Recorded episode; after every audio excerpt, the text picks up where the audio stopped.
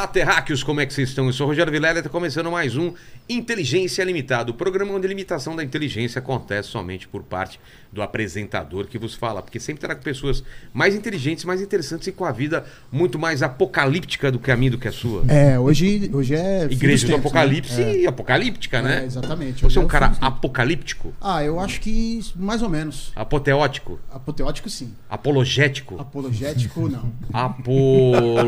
é, apos- apóstata. Apóstata, né, também. Nossa, apostador. Apostador, Quantas talvez. palavras, né? Talvez, né? Lene, como que. eu- Olha a live hoje, eu quero a participação do pessoal com perguntas aí, porque é um assunto Exato. muito interessante. Exato. Como que vai ser hoje? Então, galera, já tá fixado lá no chat as regras, como sempre, né? Você manda o superchat pra gente, a gente lê até 5, ou 6, ou 7, ou 8, ou aí vai da sua criatividade com as perguntas. Aí eu vou pedir pra você se inscrever no canal, se tornar membro, dar like no vídeo e ativar o sininho. Like no vídeo e ativa o sininho, porque aí tá legal, tá bacana. Exato. E como é, esses dois convidados já vieram aqui, já são. Já são sócios da casa, né? De tantos que vieram aqui. Eu peço que eles mesmos, estou cada vez mais preguiçoso. Que, que também é um, é, um, é um pecado capital, a preguiça, né? É apocalíptico, é o sinal do fim. É o, final, é o sinal do fim. E da idade também. Peço que cada um se apresente para as câmeras aqui. Lamartine, por favor, sua câmera é essa daqui. Fale com o público. Bom, gente, vocês já me conhecem, eu sou o Lamartine, pastor Lamartine, pastor da Yacht Church e quase que um sócio aqui do Vilela, É. né? Quando eu fico aí mais de que um mês sem vir, a turma falou, ó, vocês brigaram? Eu Exato. falei, o que, não, que gente. aconteceu, né? O que, que Eles aconteceu? têm muitos convidados. Uma honra estar aqui, um prazer e ainda mais aqui juntamente com, essa, com esse poço de conhecimento, Saião, um homem de Deus, uma pessoa que eu admiro muito. E Saião, hum, é, prazer revê-lo depois dessa viagem maravilhosa que fizemos para Israel, né? Pois é, eu vi que você tá até mais brilhante, assim. Bom, minha tá, vida um mudou, minha vida mudou. Tal, muito bom. Digo que minha vida mudou mesmo, assim, muito legal. É uma Prazer. experiência que muda vidas. É verdade. viu? Prazer estar aqui, Vilela, juntamente também com o pastor Lamartine. Eu sou o Saião, Aqui, ó, câmera é? É. mexe com teologia, né, com línguas Quem não originais. tá lembrando dele, é, é, já, você já comeu KFC, você deve ter visto o rosto dele nos baldinhos lá. Exatamente. Ele é, é o dono É o daquela dono, franquia. isso, não isso, fala é, porque ele é muito humilde, mas eu Claro, falo, é o é. dono do KFC. mandar uns frangos pra gente. Mandar uns né? franguinhos pra gente, É, né? inclusive eu não falei porque eu estou escrevendo um livro chamado Contemplando a Minha Humildade. né? Fica à vontade, desculpa. Então, a gente, eu sou o diretor da Faculdade Teológica Batista de São Paulo, né? E a gente também ah, pastoreia a IBNU, né? E está sempre envolvido com essas questões, assim, de aprofundamento bíblico, né? E é um prazer estar aqui. A gente também conduz aí algumas caravanas para ver essas coisas lá das terras, né? Em loco, né? Em loco Com diretamente. todo o contexto. Isso, e mais uma vez é um prazer estar aqui, apesar de você ser corintiano, a gente, né? Olha que eu sou corintiano. É o e- que, Saião? Ah, eu, eu não quero falar muito sobre o assunto, porque eu sou santista. Ele né? não tá Então- nem, nem É passou. rebaixado, ele é É rebaixado. quase rebaixou. Não rebaixou, mas quase, hein? Então, mas pelo menos não, né? Então, É. Porque você sabe. Eu achei que tinha rebaixado Não, no Paulista, quase. não? Conseguiu? O, o Vilela tava falando pra mim que ele achava que o Apocalipse aqui tá falando diretamente do Corinthians, porque fala, seda fiel até a morte, eu te darei a, a coroa da vida, entendeu? Quando tem Corinthians 1, Palmeiras 3, não, Não, tem. Coríntios 1, versículo 2. Então ele perde até Já na perde, Bíblia. perde até na Bíblia. Muito bom, muito bom, muito bom. E, e saiu. E, e Lamartine é o seguinte: para quem. Porque a gente aqui, vocês sabem que a gente fura a bolha, a gente não tá falando só com cristão, não tá falando com quem já foi numa igreja. E muita gente pode, pode se sentir interessado no assunto. E quando a gente fala sete igrejas, a gente não tá falando de sete igrejas, tipo, universal e. e- e não são igrejas atuais. O que, que são as sete igrejas do Apocalipse que têm uma, uma importância né, na, na escritura? Eu queria saber, dar esse contexto inicial. Assim, a gente vai falar do que exatamente? Bom, as sete igrejas, elas existiam na província romana da Ásia e elas de fato existiram, né, no primeiro século depois de Cristo. E ali, ah, embora sejam igrejas ah, físicas, locais, né, igrejas com realidades próprias, Jesus se dirige a ela, né, na verdade ao anjo da igreja e com uma mensagem para cada uma delas, mensagem que pode ser absolutamente aplicável também aos nossos dias. Ah, Ah, eu enxergo né, as sete igrejas de três maneiras diferentes. A primeira é a maneira mais histórica, local, ou seja, ah, existia de fato sete igrejas, cada uma delas mencionada, nomeada, e nós vamos falar sobre isso. Com as suas realidades, com seus defeitos e qualidades. Segundo, segundo approach, né, segunda abordagem, é uma abordagem mais simbólica, porque na verdade naquele tempo já havia mais de 100 igrejas na Ásia Menor, que era o lugar onde as sete igrejas estão hoje na Turquia. Mas por que sete? Porque sete nas Escrituras, e sobretudo em Apocalipse, é um número que fala de plenitude. Então, no Apocalipse você vê muitos setes, né? Você tem sete igrejas, sete anjos, sete candelabros, tem muitos sete. Porque o sete é um número que representa a totalidade, a plenitude. Então, eu acredito, acredito que seja também uma mensagem de Cristo a toda a igreja, de todas as épocas, e também dos nossos dias. Ou seja, as mensagens que foram endereçadas a essas igrejas podem se aplicar a nós hoje. A gente vai ver como elas Entendi. realmente se aplicam. A gente está falando então do Apocalipse, basicamente? Ou essas sete igrejas não, citadas é, é, tá dentro do Apocalipse, só que é uma primeira parte tá. do livro, não é o livro como um todo. Entendi. E a terceira maneira de enxergar é uma maneira também histórica, na medida que Cada uma destas igrejas, mas eu diria que ela é profética, representa uma época da igreja de um, Cristo, um da história. É. Ou seja, primeira igreja, a igreja apostólica, a segunda tá. igreja, a igreja perseguida, a terceira igreja, Pérgamo, a igreja que fez aliança com Constantino, ou seja, se institucionalizou. A quarta igreja, a igreja da Idade Média, a igreja católica já mais encorpada, com seus com os seus dogmas e tal. A quinta igreja é a igreja da reforma, a sexta igreja é a igreja dos avivamentos. E a, depois a gente vai falar ah, mais sobre isso. E a última igreja é, é a igreja dos Já dando spoiler aí, né? um spoilerzinho. Mas, mas Saião, Opa. como que a gente começa então, é, dando esse contexto histórico? Vamos, que que vamos, vamos, entender o que acontece aqui. Né? Tá. O Lamartine falou com propriedade aí da questão que você está falando da província romana da Ásia. Para entender o que acontece, a gente vai ter que lembrar do livro de Atos, porque o apóstolo Paulo ele concentra a grande parte das suas viagens missionárias ali. Por exemplo, uma das sete igrejas é Éfeso. E o ministério de Paulo acontece com um grande impacto na cidade de Éfeso. Aliás, eu trouxe até Sim. aqui para a gente olhar algumas fotos aqui dos lugares lá que são extraordinários, né? Tanto o Lamartine como eu já estivemos lá pessoalmente, né? Como você também eu já. Eu tive no final do ano em alguns lugares, né? Não em todos. Não, então. Mas em Éfeso eu tive. Éfeso é espetacular. Então o que que acontece? Como ali cresceu muito, né? O evangelho com força. As igrejas, primeiro, não existem denominações. Segundo, essas igrejas não são templos, é a comunidade das pessoas hum. que segue a Jesus. E esse pessoal está enfrentando um problema muito sério.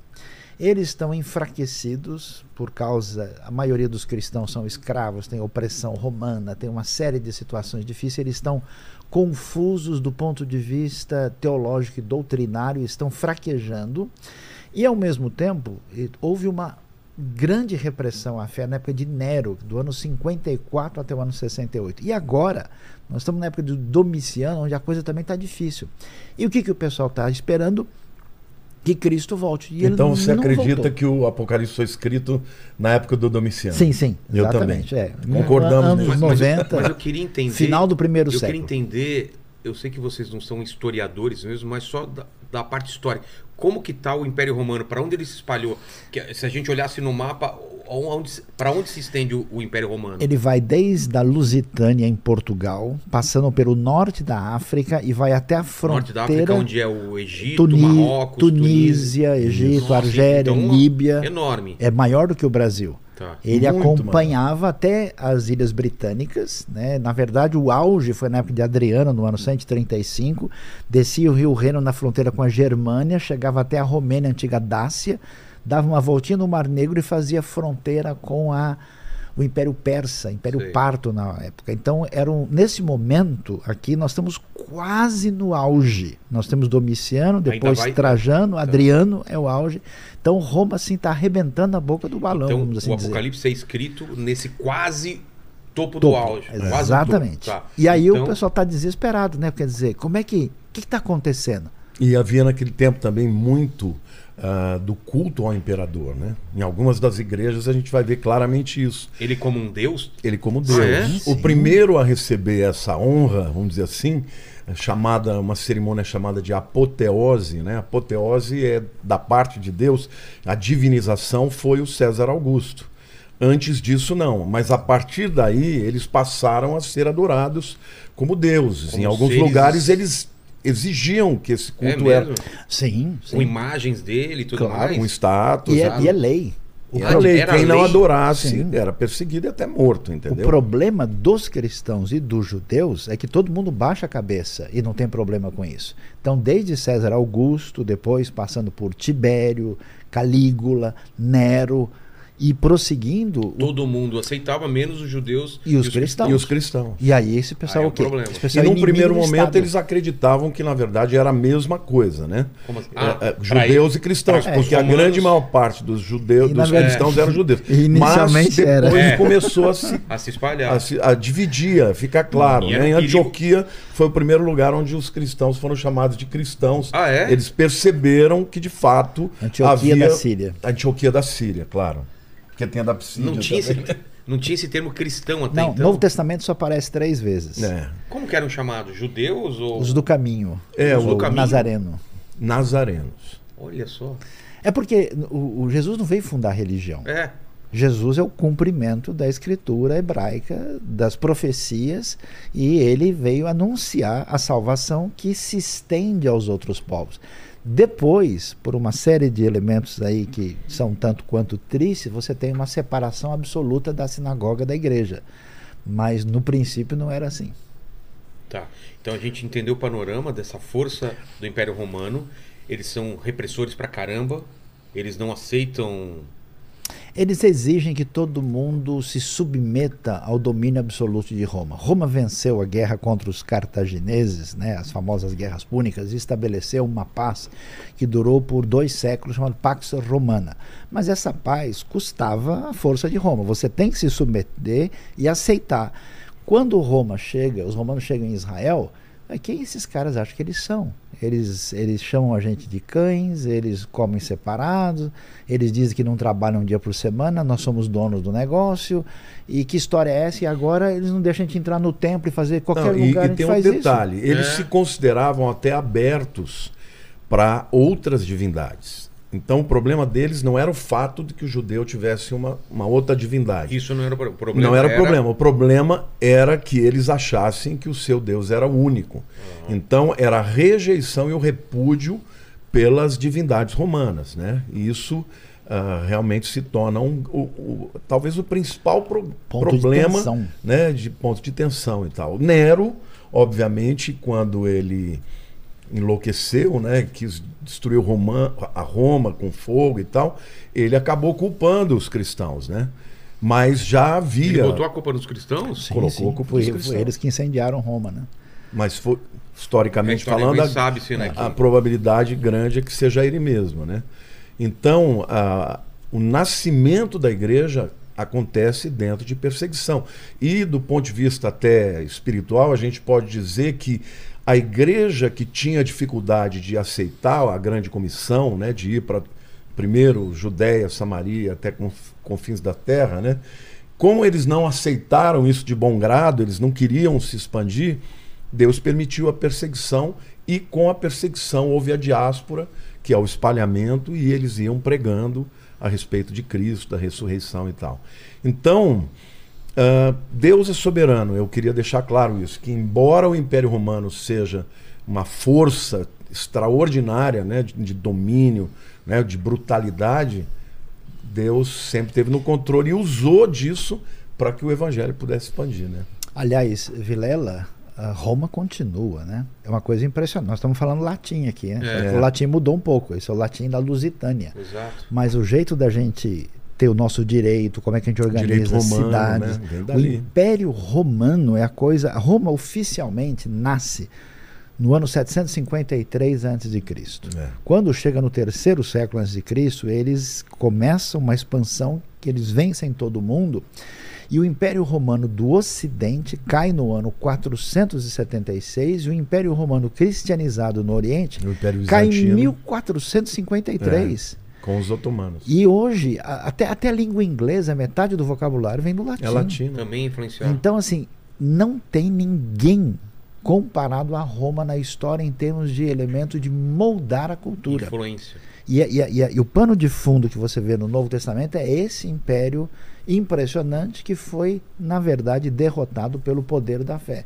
E Apocalipse trabalha um pouco isso, porque olha que coisa de doido. Eu até vou assustar você e o Lamartine aqui, para vocês não conversarem mais comigo.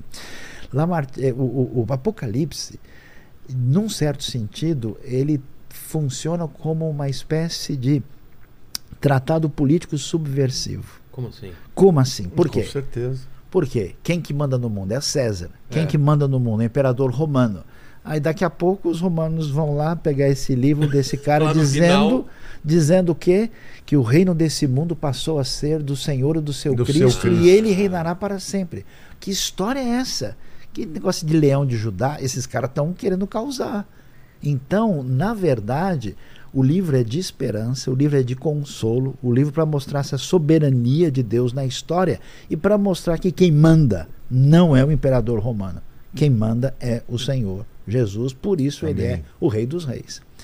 Então você imagina isso caindo na mão de um É. secretário especial do imperador, falando, meu, esses caras estão de brincadeira. E geograficamente, é, como que é essa região das sete igrejas?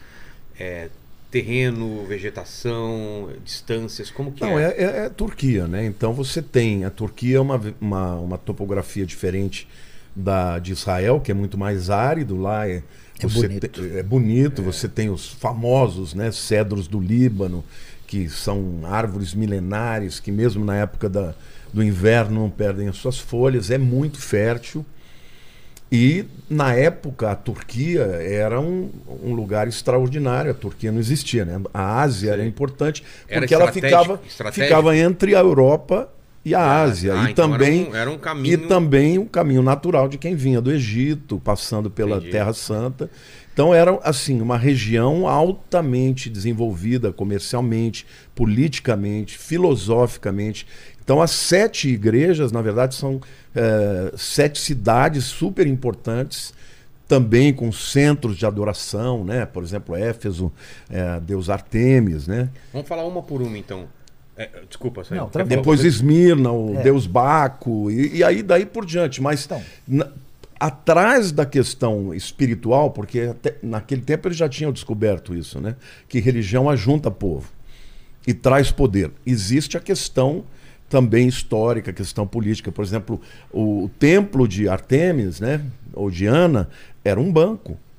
Um banco? Um banco de onde tinha dinheiro de. de dinheiro, depositário mesmo. As pessoas depositavam muito dinheiro, joias e tal. Então, essa é uma região importante. A- as comunidades cristãs que lá estavam estavam crescendo, né? apesar de toda a perseguição.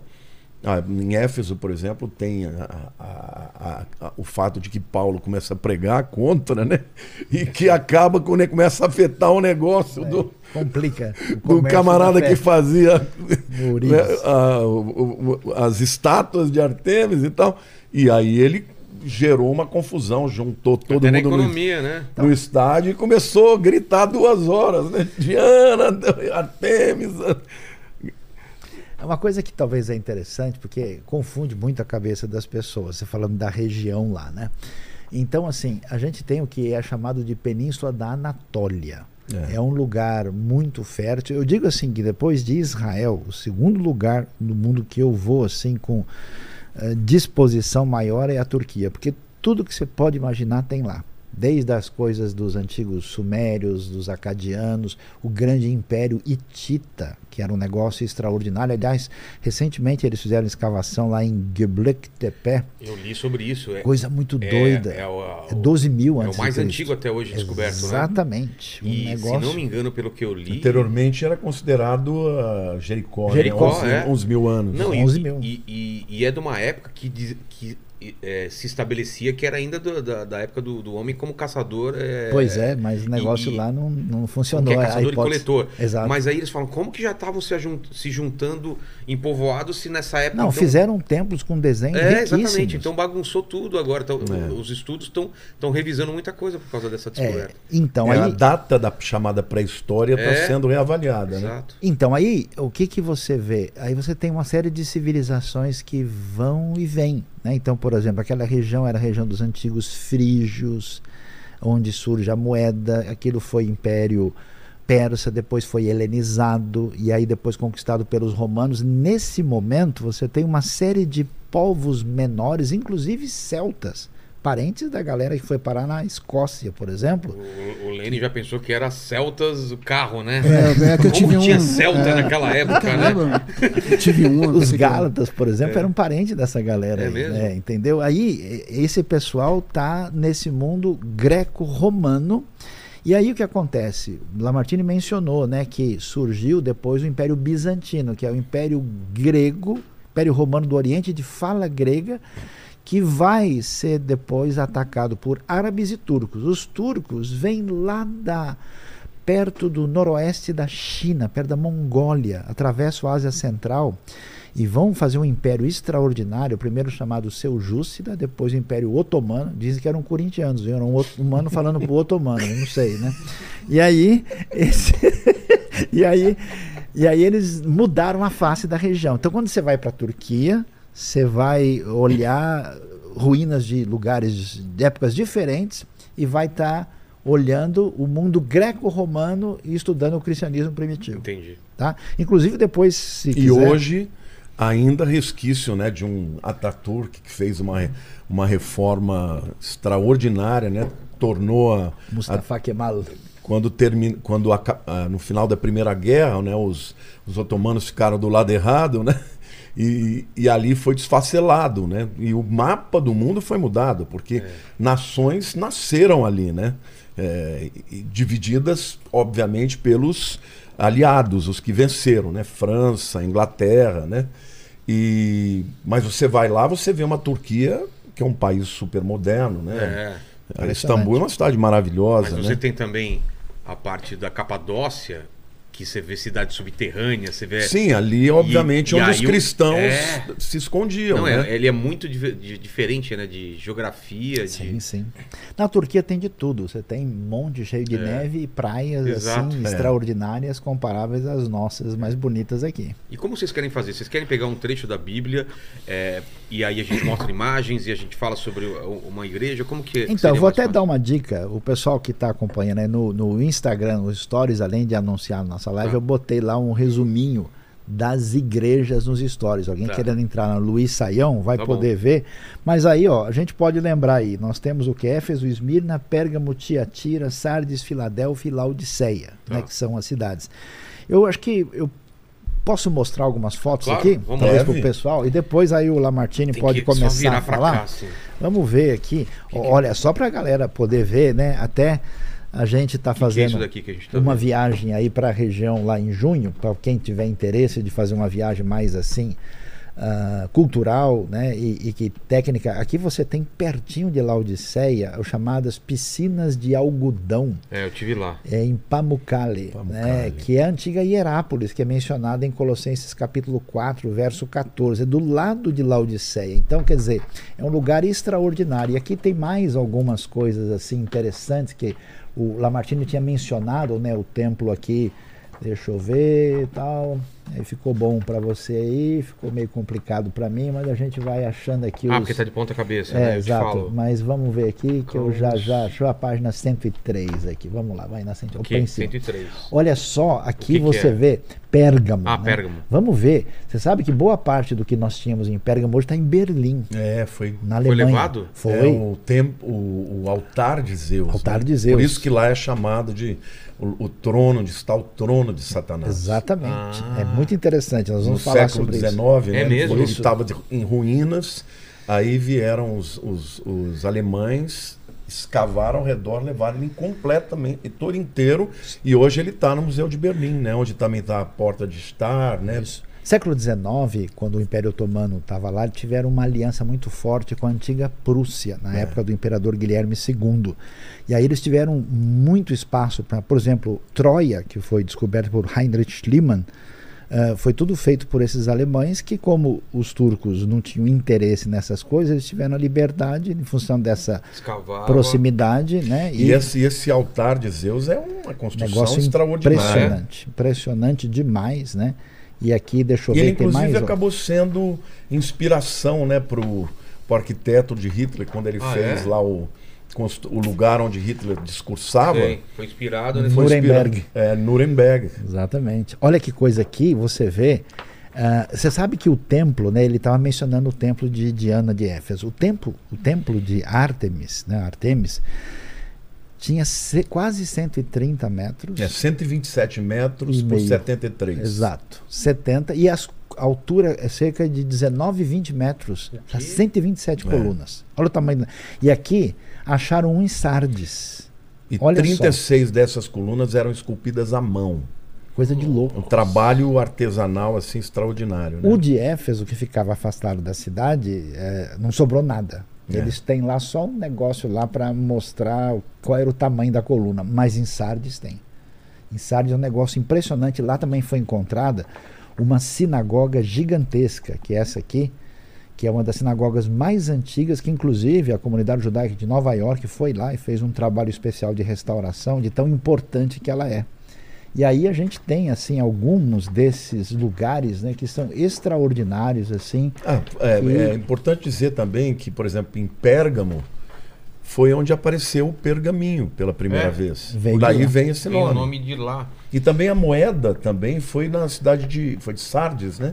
E foi na região da Frígia, Na Frígia. na época do período persa. Antes dos persas não existe moeda, existe um peso de prata de 11,4 gramas, que é exatamente o ciclo, né?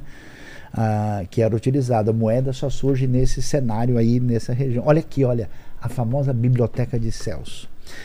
A gente Ah, ouve falar da grande aqui. biblioteca de Alexandria, né? Essa alguns dizem que rival- rivaliza, alguns dizem que ela ainda é maior, né? É, então. Dizem- mais de 200 mil Isso, volumes. né? 200 mil volumes. Essa biblioteca de Celso. Que foi um presente de Marco Antônio para Cleópatra. Exatamente. Olha que absurdo. Isso aqui é lindo lá. Eu tive lá em Éfeso. É impressionante. Agora, você vê que desde o tempo antigo o pessoal era complicado. Sabe o que, que acharam aqui do lado da biblioteca? Não. Casa do Amor. Né? Os caras iam. prostíbulo? É, Claro. É mesmo? o cara ia dali já ia Eu lá já- pro- já tava falar lá, um o negócio templo. complicado. é. Nossa. E foi a primeira vez que viram um anúncio de um lugar como esse na história antiga. É, Tinha um bem, anúncio? é pertinho da biblioteca Ah, do chão verdade. tem.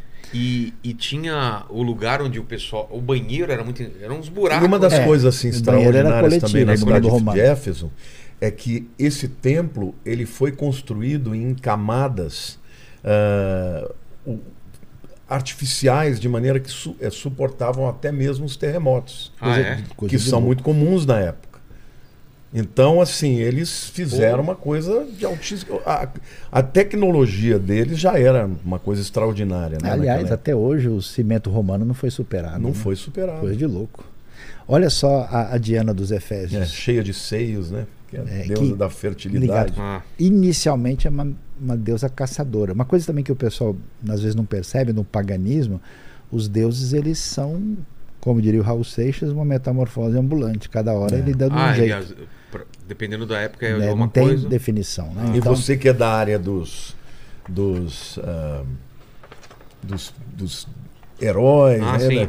Então a Diana, a Diana que a Mulher, A Mulher Maravilha, Maravilha. ela é inspirada Exatamente. em Artemis. Exatamente. Em Artemis? É, que Artemis é o nome grego e Diana, Diana, é o nome nome latino. Ah, tá. romano, né? O nome latino. Bom, aqui acho que deu para dar uma olhada, né? Com Aqui certeza. são os E no- qualquer coisa também o Lene pode procurar na internet se a Mas alguma passaram, imagem. passaram a imagem no, no- Tá, tava tudo passando aqui. Tem uma câmera aqui em cima, Ah, o pessoal que tava, bacana, tava bom. vendo tudo aqui. Mas então como que a gente começa, gente? Vamos, vamos dar um contexto da Bíblia e. Posso dar uma introduçãozinha? Aí depois você começa com a Por igreja. favor. Vamos lá. Que isso, quero Olha, aprender. o lance, o lance é o seguinte: é, o que, que acontece? O pessoal está desesperado porque está todo mundo aguardando a volta de Jesus. E Jesus não voltou.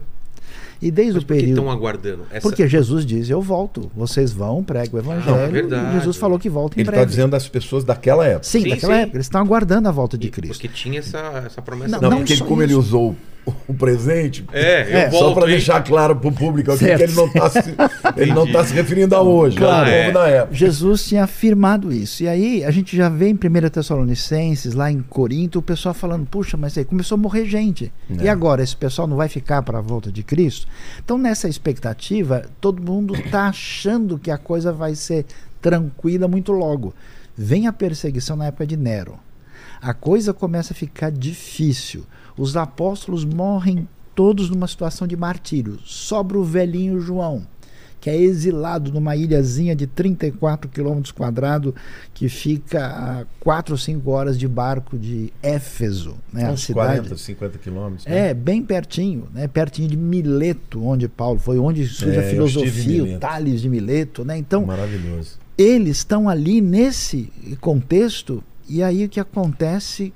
Como entender tudo o que está acontecendo? Então, aparece a visão no capítulo 1 que vai abrir o caminho para o que é dito às sete igrejas, de Jesus agora, não simplesmente como É. alguém que foi morto em Jerusalém. Jesus foi morto pelos romanos. Jesus foi julgado por Pilatos. Os romanos é que estabelece a morte de cruz. O Império Romano matou Jesus e considerou ele um malfeitor. Consequentemente, o que, que vai acontecer nesse cenário? Esse pessoal diz: puxa, não estou me entendendo nada. E essas comunidades estão enfrentando crise interna. Aí vem essa visão de Jesus, né, com os olhos de fogo, reluzente, como um vencedor e aquele que reinará, e traz agora a sua mensagem para essas igrejas a partir exatamente desse centro de cristianismo primitivo em torno da área de Éfeso, que foi inicialmente a área da atuação do apóstolo Paulo e agora a atuação do apóstolo, Apóstolo João, João. que está prisioneiro. E aí, Lamartine então começa mostrando aí. Não, eu queria, antes da gente entrar propriamente na, nas igrejas, eu quero dizer que Apocalipse 1, 19 diz assim: Escreve, pois, as coisas que viste, as que são e as que hão de acontecer depois dessas. Ah, eu acredito aqui que Jesus está dando a divisão do livro de Apocalipse. As coisas que viste é, obviamente, a visão que João está tendo do Cristo ressurreto. Né? Tanto é que quando ele vê Jesus, ele cai, ele fica fraco, é uma visão extraordinária. As coisas que são é exatamente o tempo em que ele vivia. Ou seja, sete igrejas, aquilo que estava acontecendo. E as coisas que hão de, de acontecer depois dessas falam da visão profética para o futuro. E no, no grego, né, eu não falei aqui, mas eu sou especialista no grego. Eu, eu dou minhas cacetadas no hebraico, mas a minha ênfase é maior no grego. E É uma, uma expressão eh, no grego é metatalta. Metatalta é depois dessas coisas e é uma expressão de divisão. E quando você vê no capítulo 4, que é o capítulo que é imediatamente após aos 2 e 3, que são os capítulos das sete igrejas, ali começa, depois dessas coisas, metatalta de novo. Então ali começa a fase ah, apocalíptica, profética para o futuro. Nós vamos nos ater aqui a, ao tempo das coisas que são dentro da ótica de João. Então João está lá velhinho e ele, quando ele escreve para essas sete igrejas, ele vai falar, obviamente, de circunstâncias que as igrejas daquela época estavam vivendo. Né? Eu não sei, se você permitir, a gente pode ler. Eu não sei se vai Claro. ficar um pouco chato, né? Ler Não, cada não. um dos textos para depois a gente comentar. Você está usando aqui a atualizada? Eu uso a Almeida com Strongs. Você tem essa ou não? Não, eu vou de NVI. não, mas Eu tô. Que ele é que aquele é tô tradutor, né? É que ele é tradutor. Então... O que, que é NVI? NVI é a nova versão internacional, que eu fui o coordenador do projeto. Ah, Ele tá, faz- faz sentido. Não, Mas, eu não uso tem, essa né? porque você não colocou ainda aqui, essa daqui O no, Strong, no, no, no, da- no Olive Tree, né? No com o Olive Tree. Strong. Vamos lá. Então fala assim: ao anjo da igreja em Éfeso escreve: Estas coisas diz aquele que conserva na mão direita as sete estrelas e anda no meio dos sete candeeiros de ouro. Candeeiro é um candelabro, tá? Menorá. É Jesus. Esse é Jesus que está falando. Conheço as tuas obras, tanto o teu labor como a tua perseverança, que não pode suportar os homens maus e que puseste à prova os que a si mesmos se declaram apóstolos e não são. E os achastes mentirosos, e tens perseverança e suportaste provas por causa do meu nome, e não te deixaste esmorecer. Tenho, porém, contra ti que abandonaste o teu primeiro amor. Lembra-te, pois, de onde caíste, arrepende-te e volta à prática das primeiras obras, se não venham a ti, e moverei do seu lugar o teu candeeiro, caso não te arrependas. Tens, contudo, a teu favor que odeias as obras dos nicolaítas, as quais eu também odeio. Quem tem ouvidos, ouça que o Espírito diz às igrejas, ao vencedor, dá-lhe que se alimente da árvore da vida que se encontra no paraíso de Deus. Existe um padrão em todas as cartas, que é um padrão de Jesus se apresentar dizendo quem ele é. Depois ele apresenta a realidade da igreja. Ele faz um elogio. Quando existe motivo para reprimenda, ele faz, porque em duas dessas igrejas, que é Esmirna e Filadélfia, não houve nenhuma crítica. E aí ele diz que se a pessoa não se arrepender, vai ter consequências. E dentro desse miolo ele coloca as circunstâncias daquela igreja local. Eu acho que a gente podia, Saião, falar um pouco da, das questões mais importantes de cada uma das igrejas. Por exemplo, nessa igreja. Mas ele você falou uma palavra que eu não faço ideia do que é Nicolai. Ah, e, a gente chega depois lá. chega a gente lá, chega tá. lá. O que eu acho que é mais interessante é que a igreja de Éfeso era uma igreja firme na doutrina, fazia as obras de Deus, era uma igreja digna de elogio. Entendi. Só que Jesus fala, ó, eu sou, eu tenho contra ti, contudo, que abandonaste o primeiro amor. Ou seja, eu vejo aqui O que, que é o Jesus, primeiro amor? o amor de quem acabou de se apaixonar, que, que acabou Ah. de se converter. Eu vejo aqui Jesus falando: olha, para mim, mais importante do que o que você faz é como você me ama. E isso não é só uma, uma palavra para a igreja de Éfeso na- no primeiro século, mas é para hoje também, porque hoje existem muito ativismo, existe muita gente que faz muita coisa boa, mas virou aquele aquela religiosidade, sabe, hermética, fechada, não tem mais adoração verdadeira, não tem mais quebrantamento. Então, eu acho que esta é a principal mensagem que tem aqui. Nicolaíta, eh, ninguém sabe exatamente. Do grego, né, Nikao é vencer e Laos é povo. Nicolaitas, a tradução literal seria povo vencedor. Existem algumas possibilidades. Alguns acreditam que teriam sido eles os primeiros a fazer uma separação entre o clero e os leigos. Clero, do grego também, chamados, que são os profissionais da fé, e os leigos ficam no banco.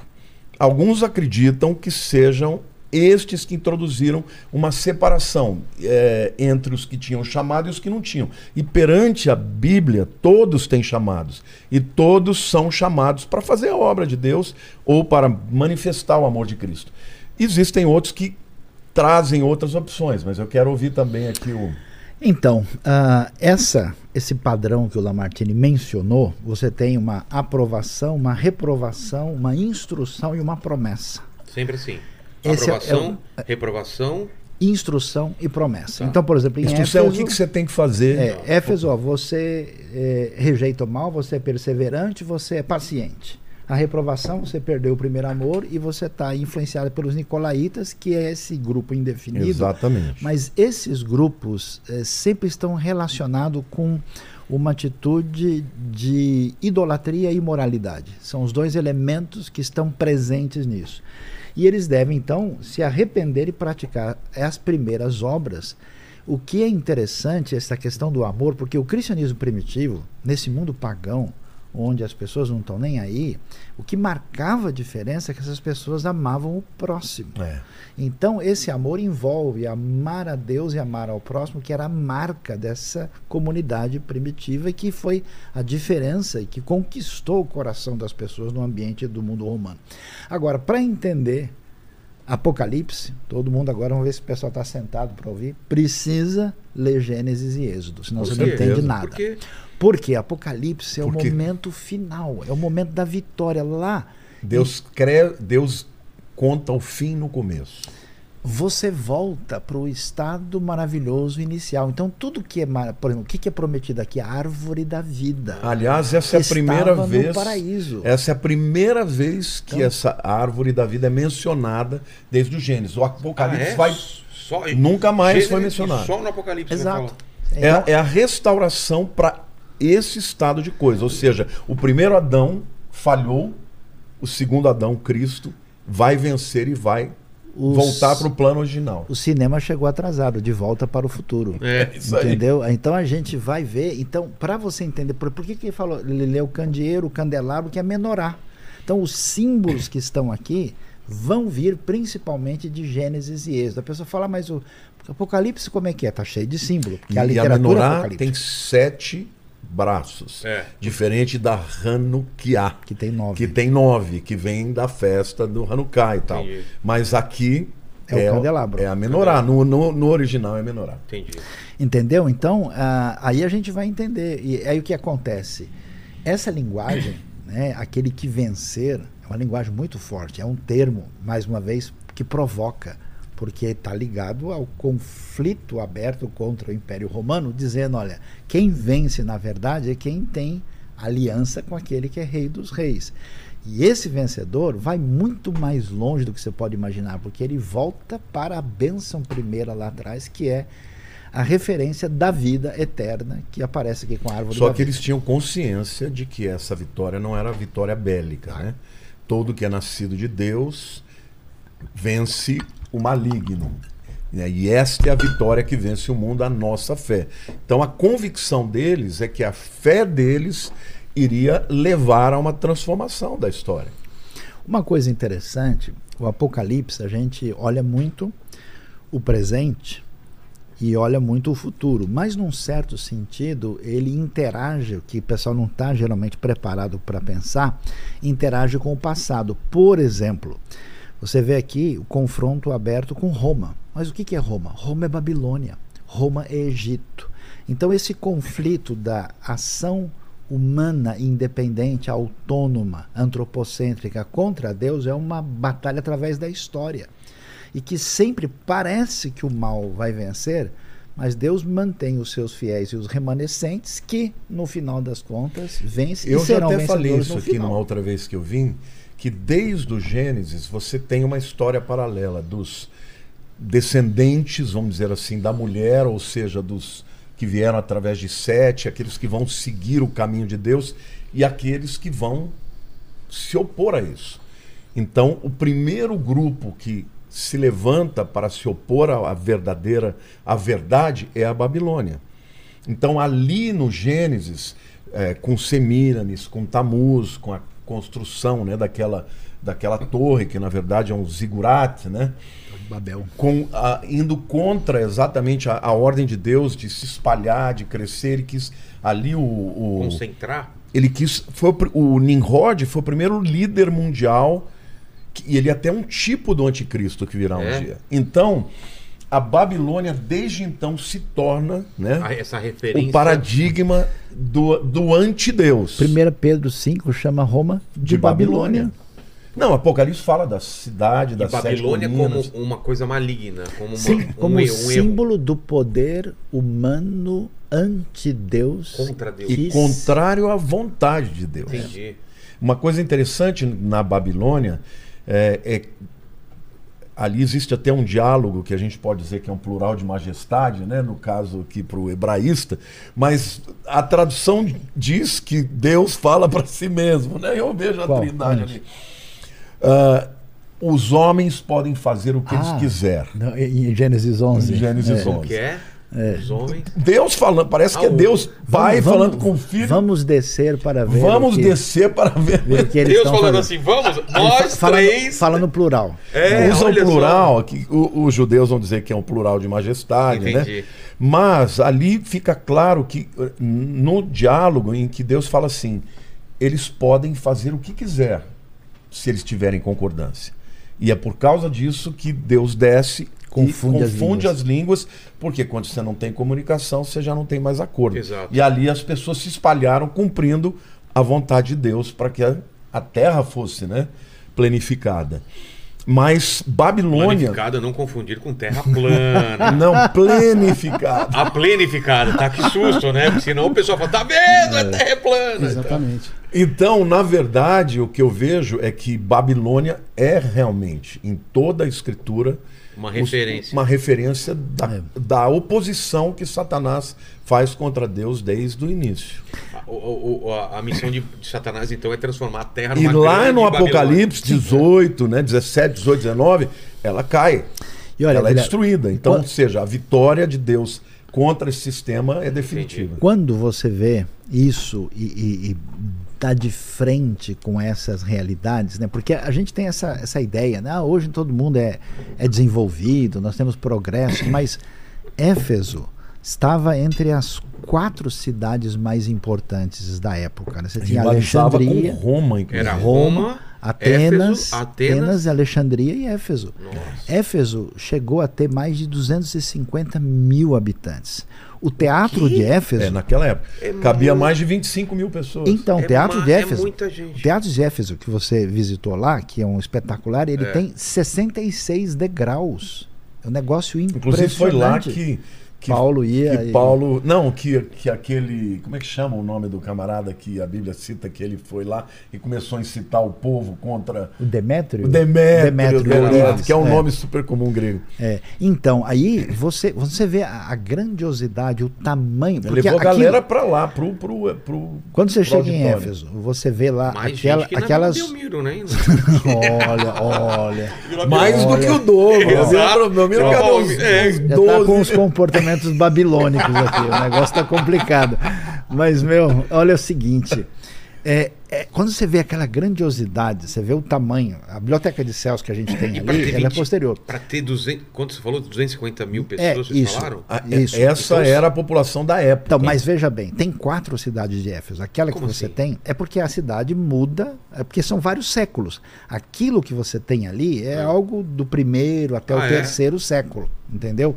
E o que você tem escavado para você ver, via de regra, é 20 a 25% da cidade. Porque os arqueólogos, quando escavam, eles não vão pegar lá a periferia da cidade para ver um monte de Ah. casinha igual. Então eles pegam os monumentos principais. E Éfeso é qualquer coisa de tirar o, o É fôlego. maravilhoso. né?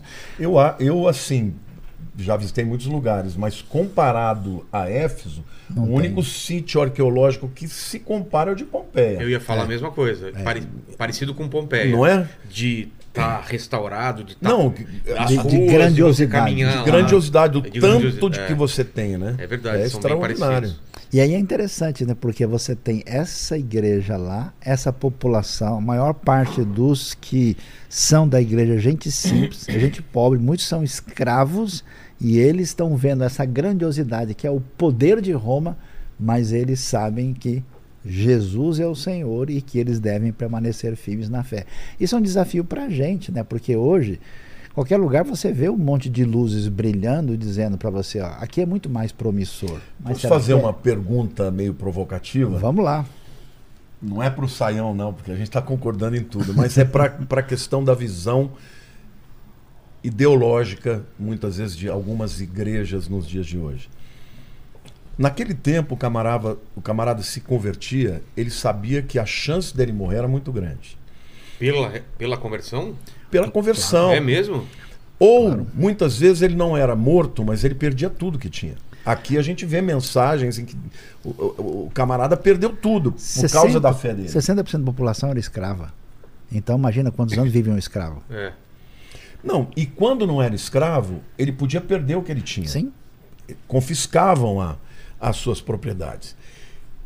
Mas em função da mensagem da ressurreição, porque era muito próximo né, da ressurreição. Então, a maioria conhecia alguém que conheceu alguém que viu Jesus ressuscitado. Só que as pessoas se convertiam, elas estavam prontas para qualquer coisa, inclusive para morrer.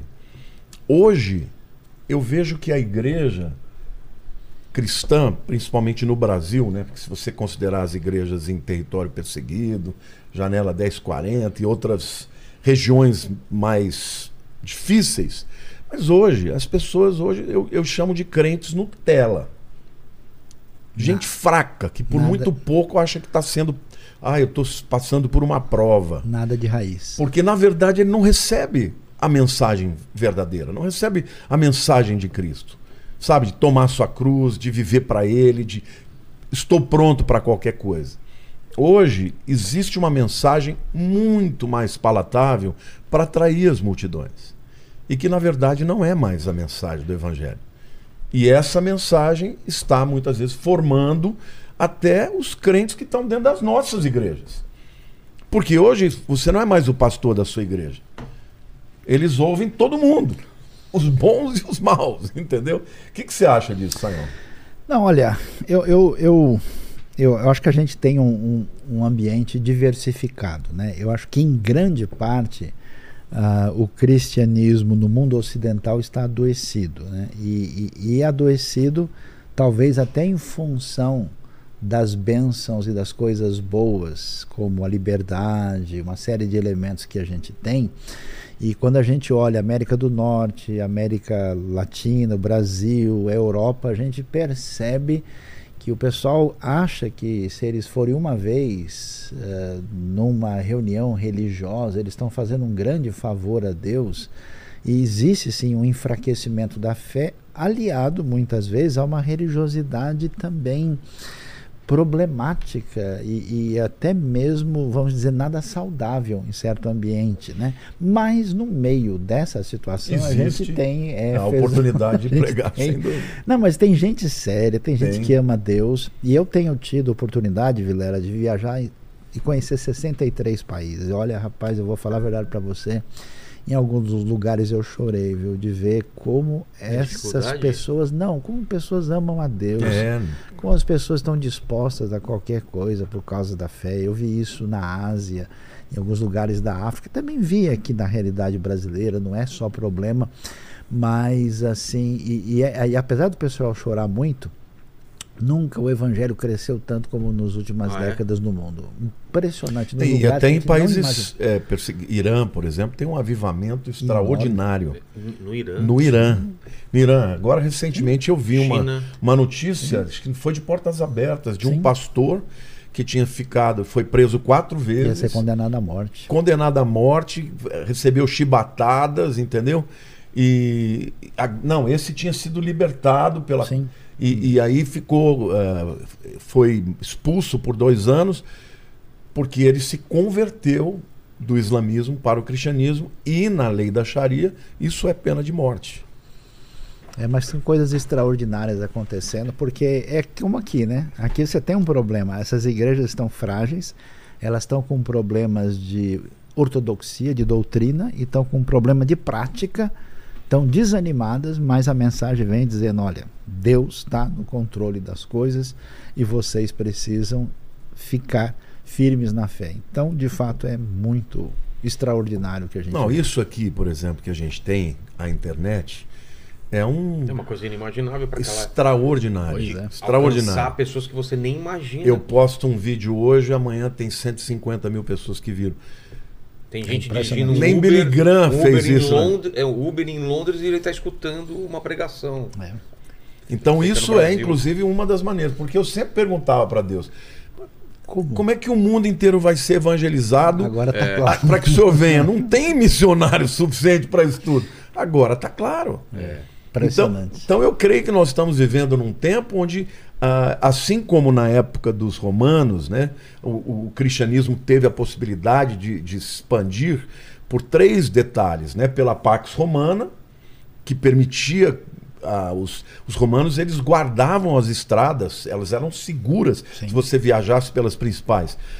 A segunda questão é a questão da, da língua, a helenização do mundo. Né? Quando os gregos dominaram o mundo, eles fizeram com que as, as nações que eles dominavam aprendessem a língua grega. Exato. Então, se fosse evangelizar o mundo com o hebraico, você não falava para ninguém. Aí estava difícil, né? E a terceira coisa eram as estradas, que eram feitas. Então, por exemplo, a Bíblia que eles levavam, primeiro eles começaram a usar a Septuaginta, que era uma versão uh, vamos dizer, judaica, né, que acabou até sendo rejeitada depois. Mas o Novo Testamento foi todo escrito em grego E no grego simples. e no grego koiné, Todo que é o mundo- grego mundo simples, mundo para que todo mundo pudesse. Aliás, eu, eu lembro quando estava fazendo exegese de grego, um dia eu peguei um erro de, de grego do, do Pedro, eu falei, Carlos Oswaldo, tá errado isso aqui. É Ele claro. falou, mas é lógico, ele era um pescador, né? Você quer que ele tenha um grego culto? Não tem, ele é um camarada simples. Mas você vê a influência do grego. Pedro, um pescador, lá na Criado. Galileia, s- falava grego. Olha só. É, o grego era o inglês da época. pra Mas, Entendi. pra não, se mas, mas acho que muito mais, É, porque mas assim, hoje tem muita você- gente que não fala É. inglês, né? Não, sim, isso é, isso é um caso à parte do nosso querido país. É verdade. Mas seria como se o inglês tivesse conseguido chegar até mais. em- em- Então, em assim, pessoas. mas isso foi maravilhoso, porque as pessoas iam e elas tinham, né? Uma carta para levar, um documento, a, a- aquilo que elas recebiam para compartilhar por causa dessa língua que se tornou uma língua universal. Agora, como o Vilela é um sujeito meio perigoso, eu vou ler a carta de Esmirna aqui, porque se ele Sim. for ler, ele vai fazer interpretações indevidas. É tá verdade, bom? é verdade. Tem nada a ver com a Ice. Isso aí, Eh, não, não, nesse caso não. Olha lá. Ao anjo da igreja em Esmirna, escreva: Estas são as palavras daquele que é o primeiro e o último que morreu e tornou a viver. Referência né, a Jesus que morreu e ressuscitou. Conheço as suas aflições e a sua pobreza, mas você é rico. Conheço a blasfêmia dos que se dizem judeus, mas não são, sendo antes sinagoga de Satanás. Porque em Esmirna, a Esmirna, aliás, hoje é uma cidade de 3 milhões de habitantes Sim, na Turquia. cidadão. Esmir, né? As Esmir, ruínas- né? Esmir, Esmir. né? Mas a cidade de hoje não tem nada a ver, né? A cidade é moderna tal, mas é a mesma localidade, tem umas ruínas muito pequenas lá, não tem muita coisa para ver. Mas aqui, nesse momento, ah, houve um conflito com parte né, dessa comunidade judaica lá com os cristãos, porque os romanos eram espertos, né? Eles faziam muito isso, ele para botar o domínio sobre todo, eles botavam um grupo contra o outro. Então eles pra- trabalhavam para fazer conflito entre cristãos e judeus, né?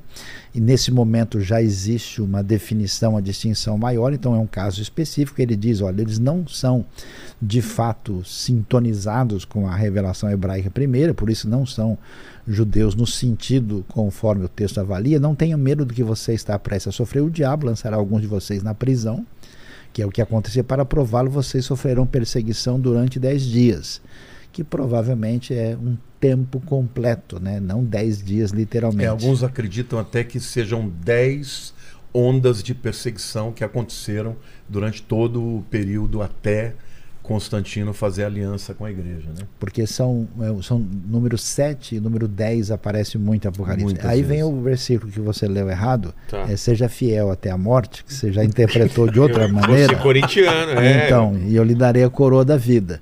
Aquele que tem ouvidos, ouça que o Espírito diz às igrejas: o vencedor de modo algum sofrerá a segunda morte. Isso é interessante, tá vendo? Vocês vão passar por provação, vão para a prisão, eles sofreram inclusive martírio, mas o que, que é importante? A derrota final, que é o que acontece depois daqui, está garantido e vocês não vão ter a segunda morte. A Quer derrota dizer, final não, a vitória. é, você, a derrota final que você pode ter Ah. é a sua morte. É a primeira morte. física, Segunda né? morte Mas é a morte, espiritual. a morte Entendi. eterna. É, Então, literalmente é ir para o inferno.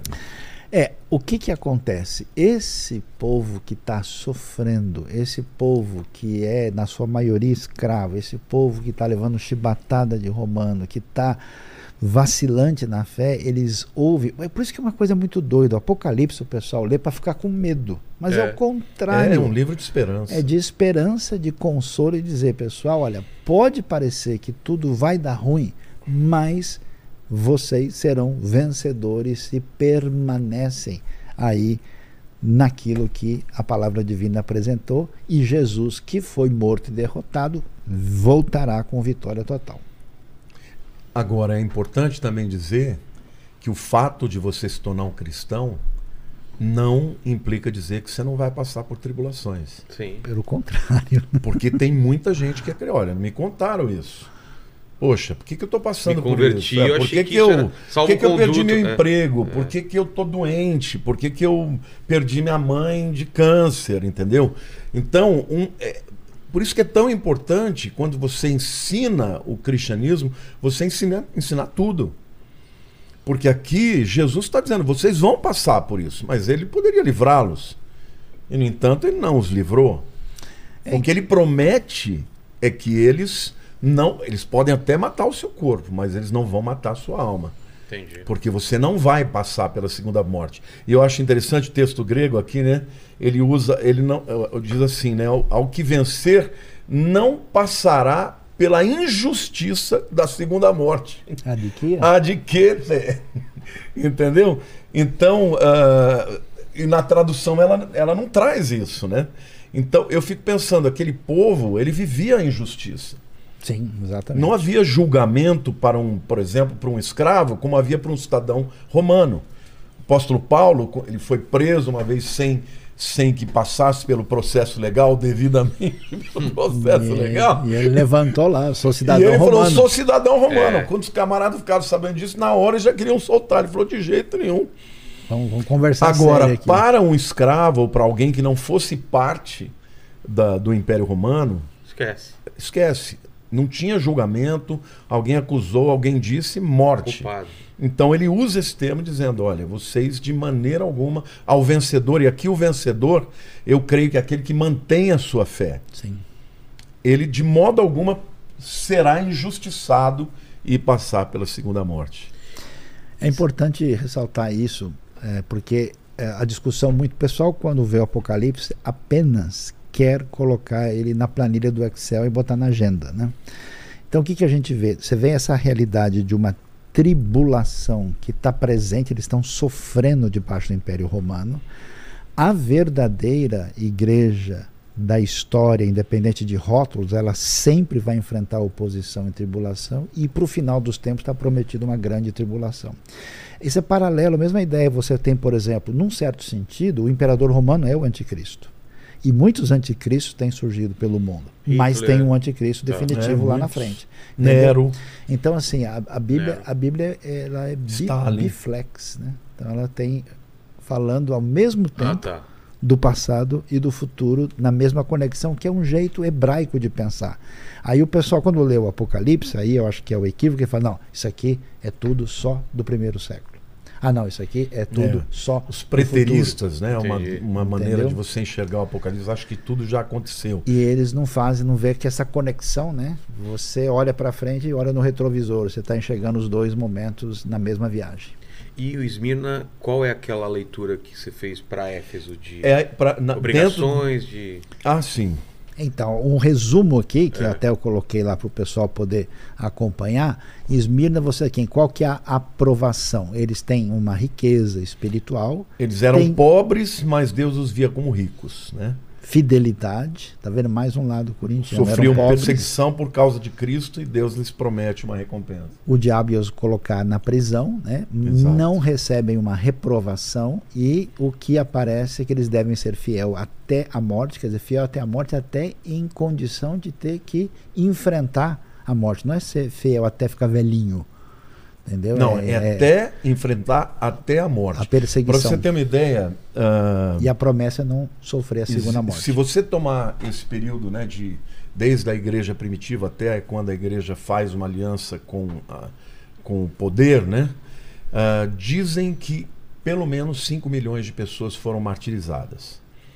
Se você trouxer isso para o nosso tempo, seria o equivalente a 170 milhões de pessoas mortas comparativamente proporcionalmente. é, é, em perseguição, né? Então, Esmirna, na Esmirna na verdade significa mirra, que é um símbolo Isso. de fel, de uma coisa amarga e fala de tribulação mesmo, né? Entendi. Então, por isso que dentro daquela visão, a igreja de Esmirna seria a igreja ah, que do segundo século para diante, entendeu? Até ah, até Constantino. A terceira igreja. A É- gente falou de Éfeso e A Esmirna, terceira é. Pérgamo. Pérgamo. Tá. Você teve em Pérgamo? Você Tive, foi ver? tive. Pérgamo é impressionante. Hoje é, chamado de Bergama. É É. Um negócio extraordinário. Eu pedi para o Lamartine então ler a de Pérgamo aí. Vamos lá. E lá, e, e lá em Pérgamo, o lance do pergaminho, né? É. Pelo que me explicaram lá, me corrijam aí, é, assistiu, existiu papiro que Isso. vinha da, do, Egito, que é daquele junco, É. né? Exatamente. Aí começou a, a não ter mais o papiro e os caras Uma tiveram que crise. desenvolver uma outra coisa, Exatamente. que é da pele, né? Da, do, o, papiro, o, o ovelha, pergaminho é da pele de ovelha. Tem todo um trabalho de curar e, e esticar e tal lá. E ele é mais resistente que o papiro, né? Muito mais. Muito mais, né?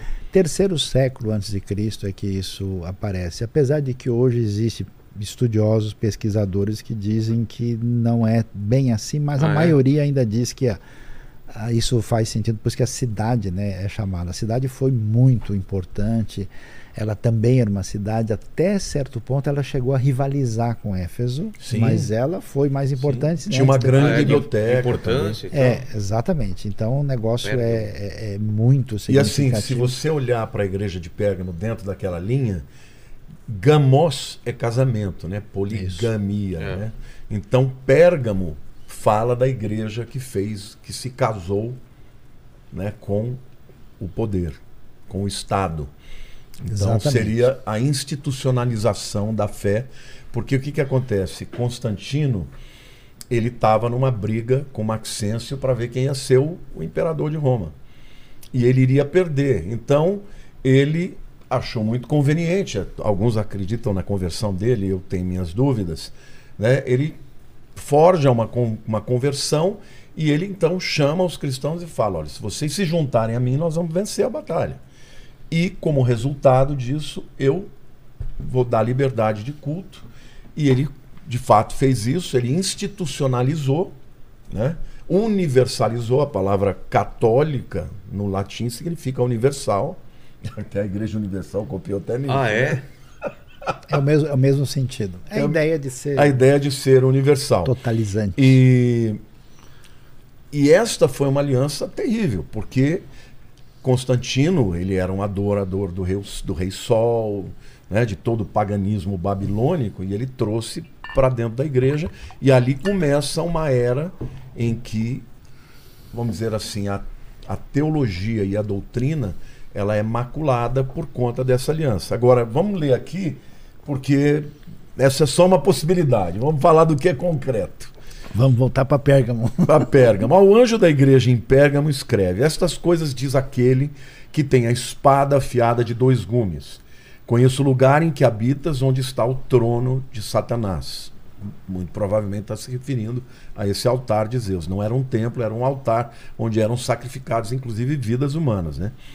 E que conservas o meu nome e não negaste a minha fé ainda nos dias de Antipas, minha fiel, minha testemunha, meu fiel, que foi morto entre vós onde Satanás habita. Tenho todavia contra ti algumas coisas, pois tem aí os que sustentam a doutrina de Balaão. Isso a gente pode explicar depois também. O qual ensinava a Balaque a armar ciladas diante dos filhos de Israel para comerem coisas sacrificadas aos ídolos e praticarem a prostituição. Aqui é os dois elementos que ele citou, né? que é, é, prostituição e uh, idolatria. Né? No grego é comer é, coisas sacrificadas, né? não é praticar idolatria. Portanto, uh, arrepende-te se não venho a ti sem demora, e contra eles pelejarei com a espada da minha boca. Quem tem ouvidos ouça que o Espírito diz às igrejas, ao vencedor dar-lhe-ei do maná escondido, bem como lhe darei uma pedrinha branca, e sobre esta pedrinha escrito um nome novo, o qual ninguém conhece, exceto aquele que o recebe. Alguns acreditam que naquele tempo o indivíduo, eh, quando ele era julgado, havia um, um saco onde o juiz tinha lá uma pedra bran- branca e uma negra.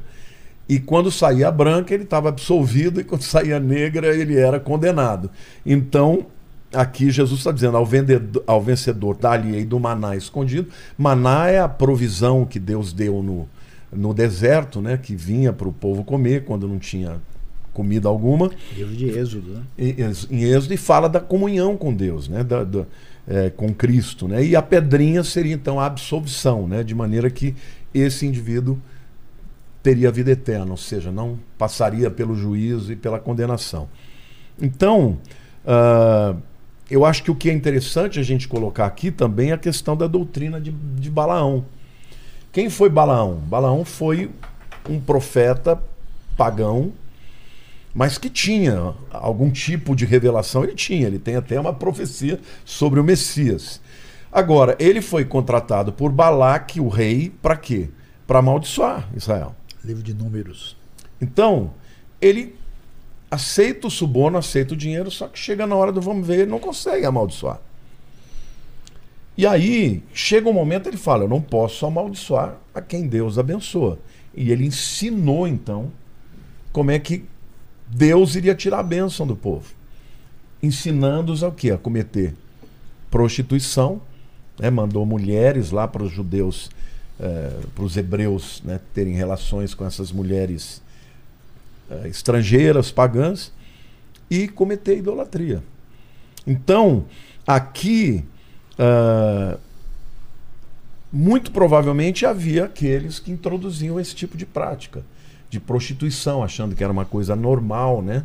E, e a idolatria, né? Que é a adoração aos deuses errados. E aqui, no caso, uh, o povo de Pérgamo, eles toleraram isso.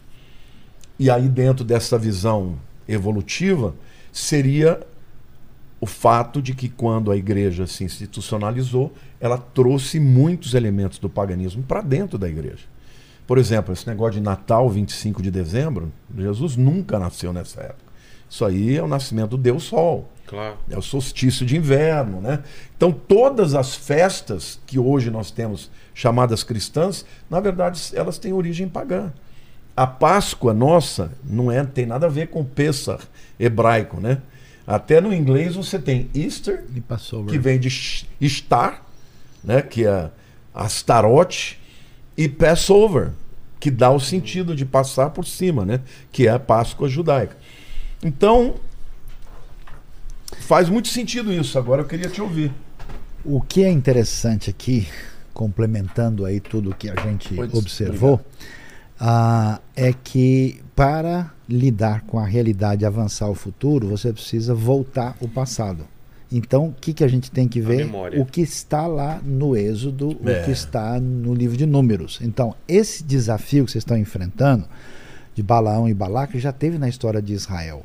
E o que acontece hoje com Roma sobre vocês é a mesma coisa que aconteceu do Egito sobre os israelitas. Por isso, a promessa aqui é algo muito interessante quando fala da grande vitória quem for o vencedor vai receber o maná escondido, quer dizer, o maná é a provisão, a sustentação né, desse alimento que Deus fez milagrosamente no deserto, e aqui é um maná de uma amplitude maior e que ninguém pode ver, Roma não, não é tem só, acesso. Não é só comida física. E a né? pedra branca com um novo nome nela inscrito, conhecido só por aquele que recebe, porque tinha né, essa questão de colocar pedra, colocar o nome da pessoa e nome de escravo, como é que a, a pessoa podia ser identificada. Então você recebe, aí que está a grande questão, recebe a sua identidade que estabelece quem você é na sua relação com Deus por meio de Cristo.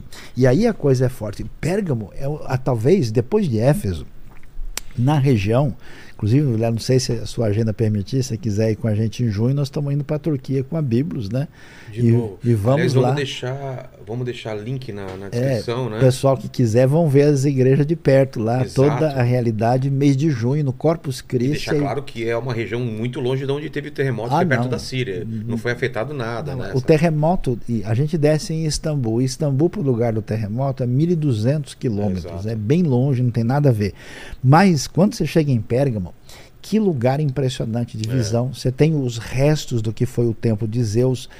Provavelmente Pérgamo era o lugar de maior concentração de cultos pagãos ali, Inclusive, especialmente de adoração. adoração de uma serpente Sim. viva. O quê? Sim, é. serpente, culto de Baco, de Dionísio, culto é. a, ao Baco, imperador. Né, que gerou os bacanais. É que eram as festas. Quando a gente sobe, né? a muito vinho, né? Você pega aquele elevador, né, com aquela subida lá no alto e depois vai e a gente pode ver o templo ali em cima que na, o que tá lá que a gente vê hoje é o templo de Trajano, que foi o imperador depois Pega do aquele teleférico, aquele Isso, Sei. depois que a gente sobe, chega mais ver esse templo da época Sei. de Trajano, que é o começo do segundo século, né? Trajano, o germânico, como era conhecido e dá para ver também ali o que era o, o, altar de Júpiter, né?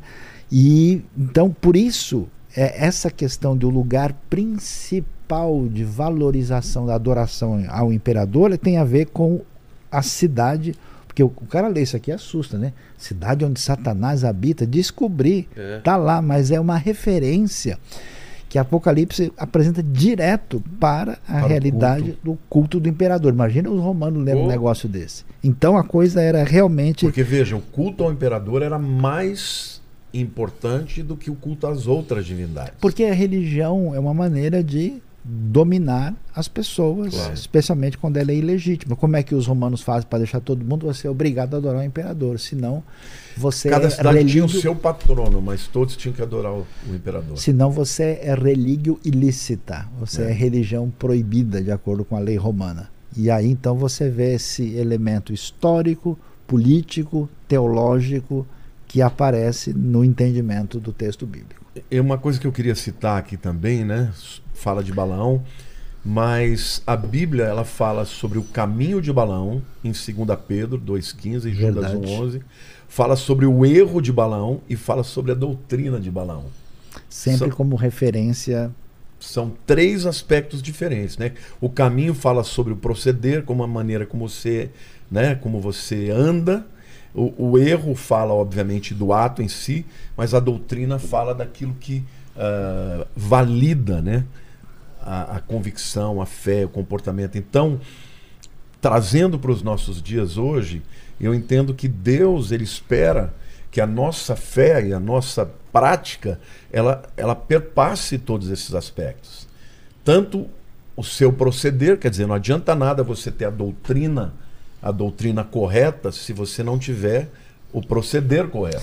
Aliás, hoje a gente cria essa divisão. No pensamento bíblico não tem doutrina separada de prática. Se a sua prática não faz sentido, é que a sua doutrina está fora do Tá lugar. fraca. Não tem desconexão entre os dois. Né? Então a ortodoxia anda junto com a ortopraxia, senão Exatamente. nós estamos. Esse negócio da pessoa concordar na cabeça dela que é certo, como Em se. outras palavras, a, a boa doutrina anda junto com a boa prática. Entendi. E Deus não quer que você simplesmente concorde com ele e fala, puxa, que legal, o senhor tem razão. grande, grande. Mas é interessante, né? Caminho fala da vida, né? Do como que você anda. O erro fala do, do erro em si. E a doutrina fala daquilo, do arcabouço de, de, de, de fé ou de ensinamentos que justificam a sua atitude. Agora, Balaão, ele tinha o seu proceder uma grande influência na- nas heresias daquele tempo. Mas ainda tem hoje também, né? Porque hoje a gente vê propina direto, não é? Hoje a gente vê prostituição de todo tipo, porque prostituição necessariamente não é se deitar, pagar uma mulher para deitar. Você pode se prostituir quando você, por conta de algum interesse, você vende, Você se vende, né? É. você se vende É. para alguém, entendeu? Vende tua opinião, vende teu. Então, assim, para nossa realidade, a gente tem que pensar que não basta você ter uma igreja bonita, não basta você ter um bom louvor. Você tem que ter a Vida. palavra de Vida. Deus e a vida. Hoje em dia você tem igrejas que praticamente não se preocupam mais com aquilo que Cristo pensa. Mas estão preocupadas em fazer qualquer negócio para crescer, para ter multidão, para prosperar, entendeu? E isso é incrível, porque os próprios não cristãos, aqueles que não professam a fé, eles olham para isso e falam: "Ah, Isso é o que vocês são. Então, além deles não aceitarem, porque até uma pessoa que não tem nada com a fé, ela repudia aquilo, mas aquilo se torna um paradigma que impede a pessoa de entrar na relação com Deus. E a coisa que é assim é, é impressionante é como no meio de uma realidade tão perversa e opressora, porque pensa na cabeça de uma pessoa daquela época, é, é muito difícil para essa pessoa crer em Jesus, porque o cara ele habita lá em Éfeso, ele habita agora em Tiatira. E aí chegou um pessoal aqui falando que tinha um, um cara que foi condenado lá em Jerusalém. E esse cara de que povo é mesmo? Ele era judeu, mas ele é o Messias. Como assim ele é um rei? Mas e aí ele morreu e ele volta. Imagina o desafio disso. Então, se você não entender o poder do Espírito de Deus não entender a transformação espiritual e a coisa maravilhosa que é o Evangelho, que trazia sentido para a vida da pessoa, trazia a experiência do perdão, trazia o amor de Deus e uma condição de viver em comunidade que eles não conheciam. E é impressionante que debaixo de tudo isso a fé cristã cresce de uma maneira que é absolutamente incontrolável. Acho que é uma das cenas mais fortes que eu tive na vida, que mexeu comigo, eu dei uma parada ali, foi quando eu cheguei no Coliseu, cara. E eu olhei, daí a, a guia italiana falou, então ali é que sentava os imperador, o imperador romano, o pessoal. É, eu sei, eu já E fiz aí- esse tour também. Eles viam, né, jogavam as pessoas daqui para os gladiadores ou para os leões, não sei o que, como é que aqui que aconteceu. E aí você olha no lugar onde eles ficaram e hoje tem uma cruz. Aí eu parei assim, dei uma mirada. Você chegou a fazer aquele, aquele tour com. Não, não com fiz. Maravilhoso. virtual. Não Você já fiz fez? Não, virtual. não. Lá Ah, não. Impressionante. Aí eu olhei aquilo, eu falei, meu amigo, o que, que é isso? Mas sabe, aí eu dei uma viajada assim no tempo, né? E olhando e falando, né? Cadê, né? Cadê a Roma antiga? Cadê os grandes poderes do passado, né? Tudo isso se foi Porque a, a palavra de verdadeira Deus permanece transformação, para sempre. você não cala uma pessoa dessa. Jamais, né? Uma pessoa que experimentou Jesus na sua vida, ele enfrenta qualquer situação. E hoje acontece Ah. isso, né? Nós temos, ah, não sei se você já ouviu falar do Elias Dantas. Claro, claro, claro. O Elias viaja Sim, o mundo, sim, né? sim. Nós participamos de um, de um trabalho né, de investimento em casas para mulheres na Síria cujos maridos foram mortos, algumas, a grande maioria muçulmanas, mas algumas cristãs. E a gente então participa construindo casas e para ela e tal. Muitas mulheres ficaram viúvas porque o marido só tinha que falar não. Pois é. Eu rejeito. De brincadeira. É porque tem muita gente que fala, ah, eu falo de brincadeira que eu rejeito, mas lá no fundo eu não rejeito. Esse foi fiel até a morte. Esse não, esse foi até a morte. Então você vê que o poder do Espírito Santo na vida de uma pessoa dessa Tão forte. é tão forte que o cara fala, não, pode me matar, porque eu sei para onde eu vou. Então eu creio que eu tenho pedido a Deus, viu, Saião? Eu quero viver esse cristianismo. Amém. Eu falo assim, olha, Deus tem me dado muitas coisas, é uma igreja grande, abençoada, as pessoas se convertem, mas eu falo, olha, estou no último, eu não diria nem quarto, talvez Para, não, para. da minha vida, mas mas eu tenho pensado nisso. Um dia eu vou estar na presença dele. É verdade. E eu vou dar Amém. conta, cara, todos os louros, né? Os aplausos. Olha como é você maravilhoso, olha que igreja linda, olha quanta gente que você está alcançando. Sabe o que, que vai, na verdade, valer? Ele vai olhar para mim e ele vai enxergar dentro de mim as minhas motivações, o porquê que eu fiz cada coisa. Porque é verdade, a gente, eu pelo menos luto com vaidade. Sim. Eu luto. Às vezes eu trago aquele sermão a que gente- as pessoas vêm pro altar e falam, A gente calado já está errado, né? Então é complicado. E eu então falo para Deus, eu falo, Senhor, que grande honra poder ser um portador da tua mensagem, mas eu, que eu nunca me esqueça quem eu realmente sou. Então, o que eu quero, assim, eu tenho pensado, esse ano nosso tema da, da igreja é legado, né? Que legal. Eu tenho, eu tenho pensado, eu quero muito agradar a Deus. Eu oro todos os dias, Senhor, me ajuda a te agradar, a ser alguém que o Senhor aprova. Amém. Eu leio isso aqui, eu leio o livro de Apocalipse umas dez vezes por ano. É o livro da minha vida que eu mais amo. Temor e tremor. Né? Mas assim, eu fico, meu Deus, um dia eu vou estar diante desse Cristo que tem olhos de chamas de fogo que olha dentro de você Que vasculha e teu- enxerga tudo, entendeu? Eu quero, eu quero, eu não quero perder o primeiro amor, eu quero continuar apaixonado por ele, falando dele como como eu falava quando eu me converti, sabe? Eu tô ficando velho, já não tenho mais o mesmo vigor, mas eu ainda tenho a mesma paixão por Jesus. Amém. E Amém. quero continuar tendo. Eu acho que é isso que nós precisamos nesse, nesse tempo que nós estamos vivendo. Porque aqui no mundo ocidental, eu vejo esse espírito de apostasia, de, de esfriamento, sabe? De, de insatisfação. A pessoa só fica com, ah, eu vou embora da igreja, não vou mais, porque Deus não fez isso. Aí eu falo, esse povo não sabe o que, que é Por servir que, a Deus. por incrível que pareça, a nosso bem-estar e nossa prosperidade é maior adversária do que as nossas Claro. dificuldades. Então, Total. quando a Tem pessoa mais gente que se afasta quando tá tudo bem do que. Não, Então, mas- 90% das vezes a pessoa vai embora quando tá tudo bem. Então, mas, é, mas mesmo quando você formalmente não se afasta, o seu coração pode enganar e trair você. Entendi. E quando, tá, quando você tá de frente da sua limitação e fragilidade, aí a pessoa para e dá um tempo. Por isso que eu acho que Deus arruma problema para a vida da gente, Uh! pra gente aprender a ficar. Deus chega por trás, derruba, você fala, foi falta, ele fala, não, eu fui na bola. É. Tá tudo certo.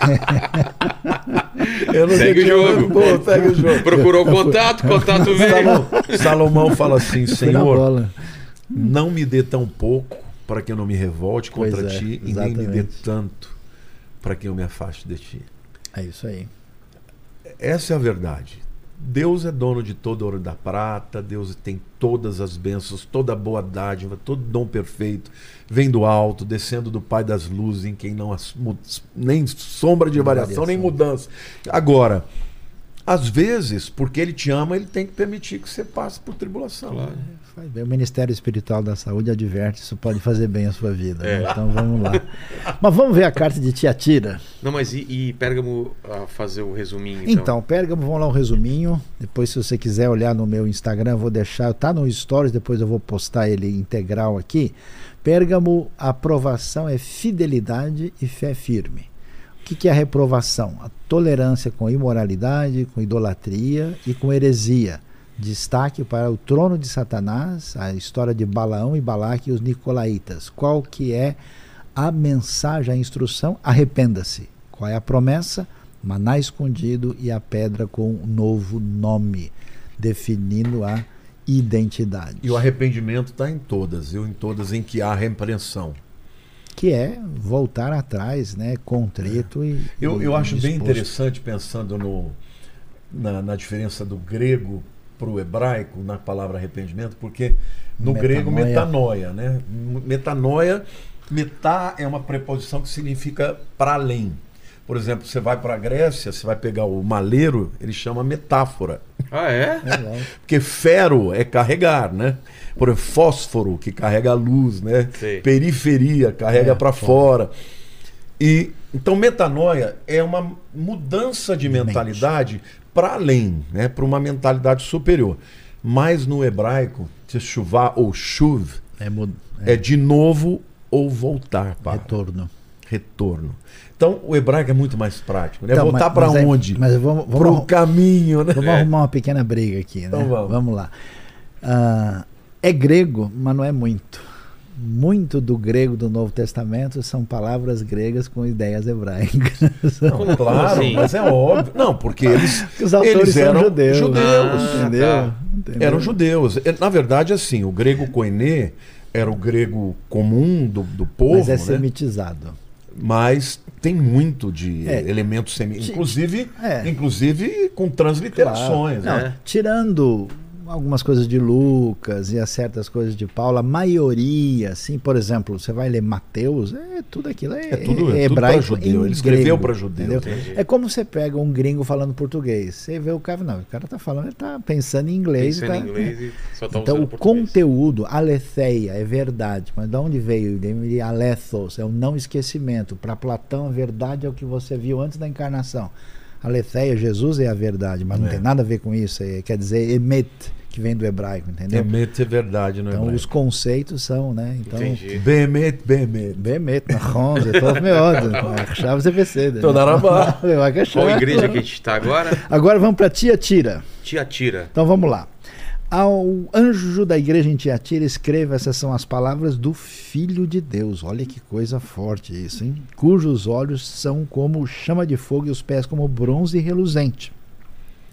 Conheço as suas obras, o seu amor, a sua fé, o seu serviço, a sua perseverança. Sei que você está fazendo mais agora do que no princípio. No entanto, contra você tenho isso. Você tolera Jezabel, claro que não é literal, aquela mulher que se diz profetiza, com os seus ensinos, ela induz os meus servos à imoralidade sexual e a comerem alimentos sacrificados aos ídolos.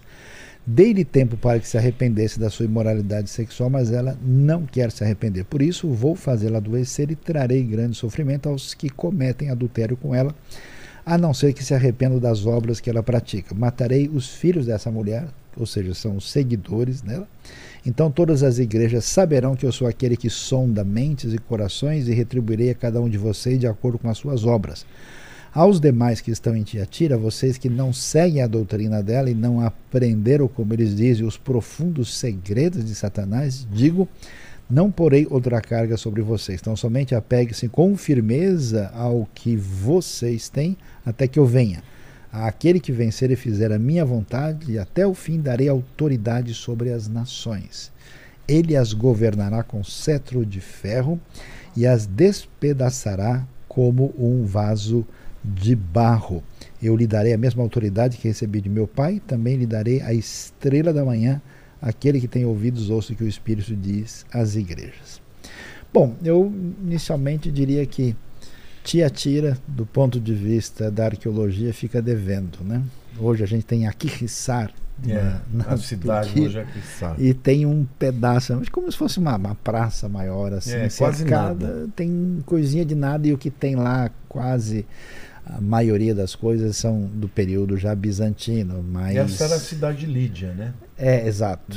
Né? Atos 16. Exatamente, exatamente. E a tia Lídia, né, a comerciante de púrpura, de que púrpura. era de Tiatira, né? Tá. E então, o que, que a gente observa aqui? A coisa é forte, né? Lembre, também a ideia romana é que o imperador é divino. Então, isso, essa frase é rara nas palavras do Filho de Deus e retoma a visão do capítulo 1, quando Jesus é visto como olhos de chama de fogo e pés com bronze reluzente. Aliás, uma visão de glória e de poder que remete a elementos messiânicos que vem lá de Daniel. Jesus conhece né, tudo que eles têm feito, a sua perseverança, e aí vem essa discussão que provavelmente, ao meu entender, não é a imoralidade literal. Aqui provavelmente significa heresia que é explicada como uma espécie de adultério. Não é que tinha uma. Por que Jezabel? Porque Jezabel é o nome tirado da história, a mulher é, de Acabe. Jezabel foi uma mulher de Acabe. Que foi, né? Que era uma mulher fenícia, uma princesa fenícia, uhum. e ela introduziu de uma maneira muito forte o culto a Baal, uhum. que então, se tornou um grande problema, porque Baal era o deus da fertilidade. Entendeu? E aí, os, por isso que Elias faz aquele grande confronto, né? Sobre quem é que realmente traz chuva, né? Quem traz fertilidade. Por isso que ele diz, olha, segundo a minha palavra, não vai chover três anos e meio, né? É, então aí e depois leva todo mundo para o monte lá, Carmelo, para então, aquela batalha. Para entender, né? É, aí você tem sempre o pano de fundo do Antigo Testamento com predominância de Gênesis e Êxodo, mas também a história de Israel, às vezes algo que vem do livro de Ezequiel. Então vai haver juízo de Deus contra essa atitude herege e, na sequência, ele vai dizer que esse descaminho de ruptura é comparado a profundos segredos de Satanás, mostrando né, que isso realmente. As Apocalipse, de Satanás. É, né? Apocalipse tem muito esse negócio. Não tem meio termo. Não dá para ficar em cima do muro. É. Ou você é de Cristo ou não é. Ou você está com Deus ou você está com o dito cujo. A coisa é muito nítida, né? Então, vocês devem se apegar com firmeza. E aí é impressionante, aquele que, olha como a coisa é forte, aquele que vencer vai ter autoridade sobre as nações. Apocalipse é cheio desse negócio de tribo, povo, língua e nação. Por quê? Porque Roma diz que isso pertence a ela. Todos os povos, línguas, tribos e nações devem se curvar diante de Roma o imperador romano é dono do mundo. Então, quando diz isso, ele está evocando aquela ideia de que Jesus não é só o Salvador, Jesus não ele é, é o somente o indivíduo que vem ensinar bons caminhos, Jesus é o rei, ele é o Messias. Por isso, a frase forte vem do Salmo 2, que é um salmo messiânico, messiânico. que ele governará as nações com cetro de ferro e esmagará qualquer oposição despedaçará Porque com vaso de barro. na primeira vinda, ele veio como, cordeiro, cordeiro. para é. morrer. E depois como leão. Na segunda ele virá como leão. Ah. É interessante que uh, no Velho Testamento, o texto que fala né, sobre ah, sobre o dia da vingança. Como é que é o texto? É o me fugiu agora. De Amós ou Joel? Não, não, o de- dia da de- vingança do nosso Não, Deus. ah, isso, o texto. Jesus citou o texto, mas ele falou, né? Sobre.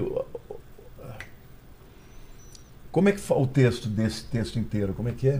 Então, é, é que aparece o dia da vingança do nosso Deus, e o Sim, dia do não- Senhor, mas a, A consolar os que choram. Isso é Isaías, né? sim, Isaías, sim, sim. Isaías 61, né?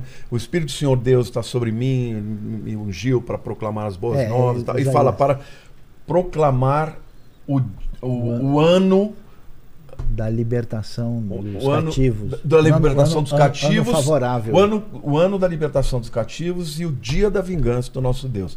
Isso é o texto de Isaías. Quando Jesus vem, ele omite o dia da vingança. Por quê? Porque na primeira vinda dele, Lucas ele não 4, né? veio para se vingar. Ah, Ele veio para morrer. Mas o livro de Apocalipse isso também que confunde os judeus. fala de né? uma segunda vez que ele vem É. para julgar. Que esperavam alguém Sim. pra vingar, pra reinar. Então, mas acontece que nesse Para momento. dominar e, É. e destituir César. né? Mas no ambiente de Israel tem dois elementos aí. Um é que é muito difícil aguentar o que os romanos estão fazendo. E o segundo é que eles tinham passado há pouco tempo pela grande libertação da época dos macabeus. Então isso tinha condicionado grande parte da teologia, vamos dizer, judaica. E até anteriormente Mas- mesmo, a, a volta do, do exílio Sim. babilônico É. fez quando Esdra reúne todo Não, mas mundo. quando eles conseguem resistir com os macabeus Sim, e tal, sim. poxa, não, mas do ponto então de vista de dizer, olha, não fica- vou mais me tornar idólatra Sim. nunca mais. Não, isso sim, mas estou falando que eles têm a expectativa de um rei vencedor É. que derrote o- o- os, Os os combatentes inimigos aqui. Então, É, se a gente é botou os próprios gregos para correr, Tinham muito essa visão apocalíptica Sim. que eles venceriam a gente ali, vai né? bater no pessoal. Mas aqui é interessante como isso é forte, né? Porque, veja, vocês que estão nessa situação, fiquem sabendo que aquele que venceu, ele vai governar as nações, ele vai vencer toda a resistência. E eu lhe darei a mesma autoridade que recebi de meu pai, e lhe darei a estrela da manhã. Então, quer dizer, você pode ver, tenta imaginar o impacto disso para essas pessoas que estão tão afligidas, sem esperança, sem nada, olha, o nosso Senhor, o nosso Messias, ele terá o domínio sobre as nações. E olha, eu vou te contar uma coisa, Mulher Martini, uma coisa que me acabou comigo foi quando eu saí uma vez de Jerusalém e eu tinha visto, né, o pessoal já tinha ficado abalado, porque você vê um grupo da África, outro da Índia, É. da América do Não, Norte, é maravilhoso. É então, legal. aí eu fui para Amazônia e fui visitar um pessoal conhecido meu e de repente o pessoal que acompanhava a coisa nossa falou: "Ó, tem uma galera aí querendo falar contigo, eram indígenas do interior da Amazônia que vieram espontaneamente.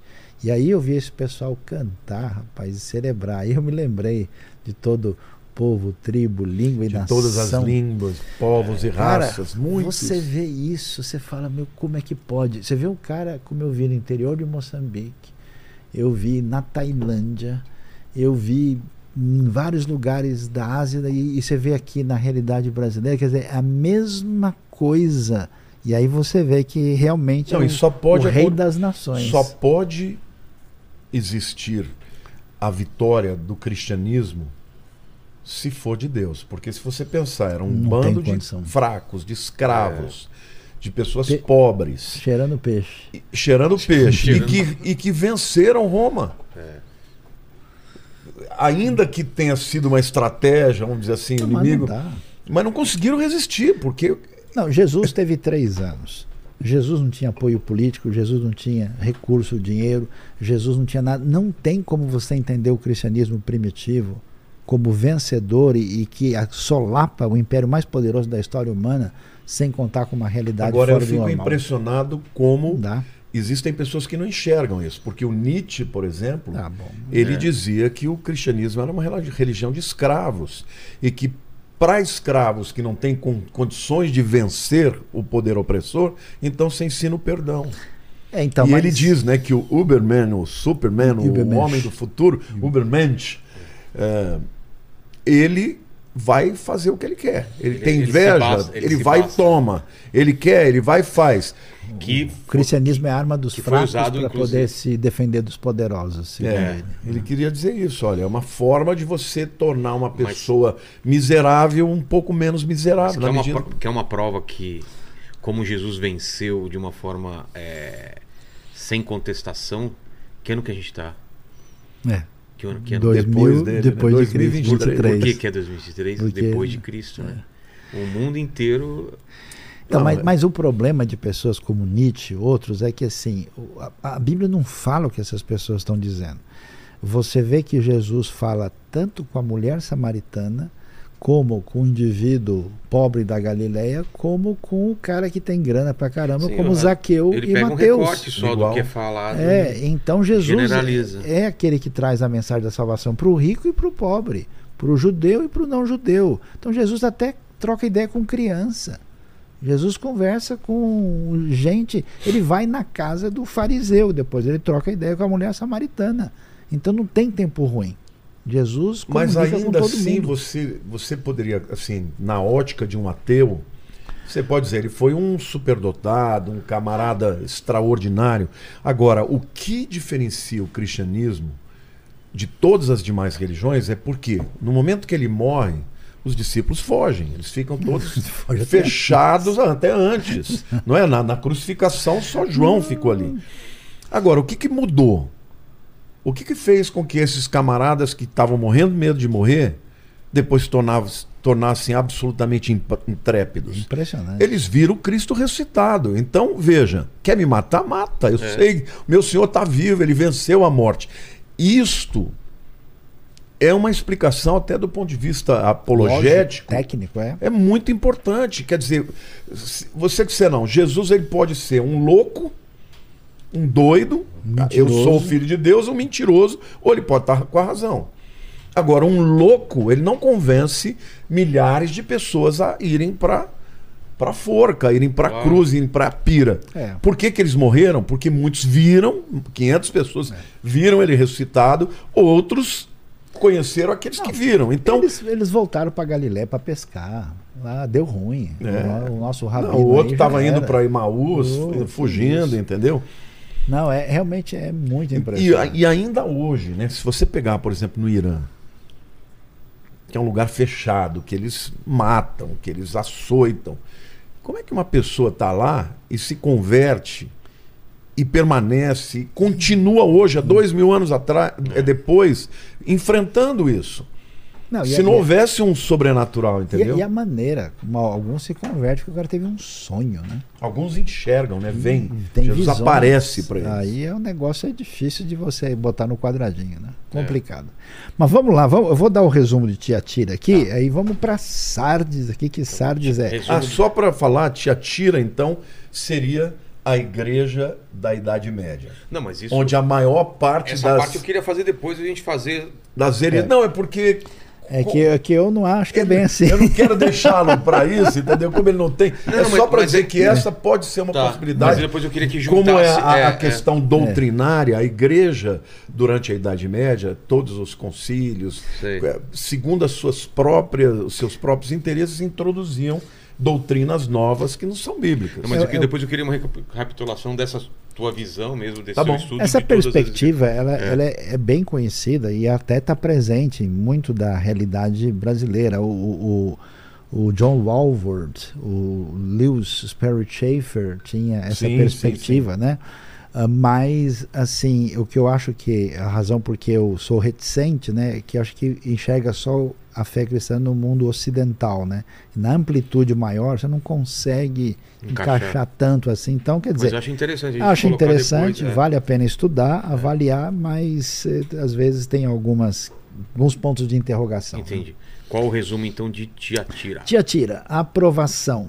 Ah, eles têm crescido, mostrando obras, amor, serviço, fé e perseverança. Reprovação por tolerar idolatria e imoralidade, com destaque para Jezabel e os seus discípulos, que envolve essa heresia entre eles. A instrução, apeguem-se com firmeza ao que você tem, quer dizer, não deixe desaparecer pelo menos o que você ainda tem.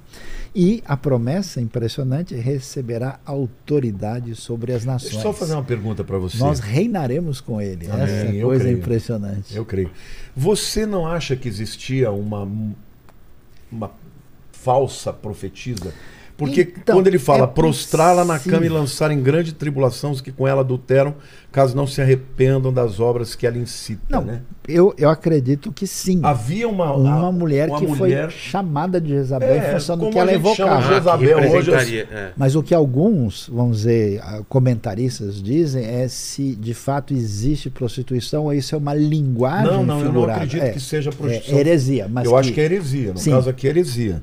Sim, Eu acho que essa mulher era uma é uma realidade, sim. influenciando as pessoas a, a se desviarem da Entendi. doutrina, né? É. E pense que são pessoas que não têm muitas Agora- vezes nem o, o equipamento para poder combater alguém Agora, que venha, né, com, com Nesse, mentiras e tal. nesse mundo pagão, desviar da doutrina não é só pensar errado, é, é cair na gandaia também. Pra valer. Porque no paganismo você tem até a figura da prostituição cultural. né? É, as prostitutas cultuais, Porque na você- verdade, elas Assim- são sacerdotisas que se... Quando você quer entrar em contato com o mundo espiritual, você pega a pessoa lá possessa e tem o contato o carnal coito com ela para poder fazer essa sintonia. Como, como eram na. Em Corinto, por exemplo. E, e na Grécia, em.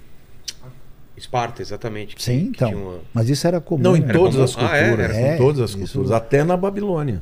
A pessoa entra em transe, está dominado pelo poder lugares, né, que o espiritual. pessoal fala que entrava em transe porque tinha uns, uma, numas cavernas, um- umas Tipo fumaças. Delfos. É Delfos, Delfos. exatamente. Delfos tem isso. Né?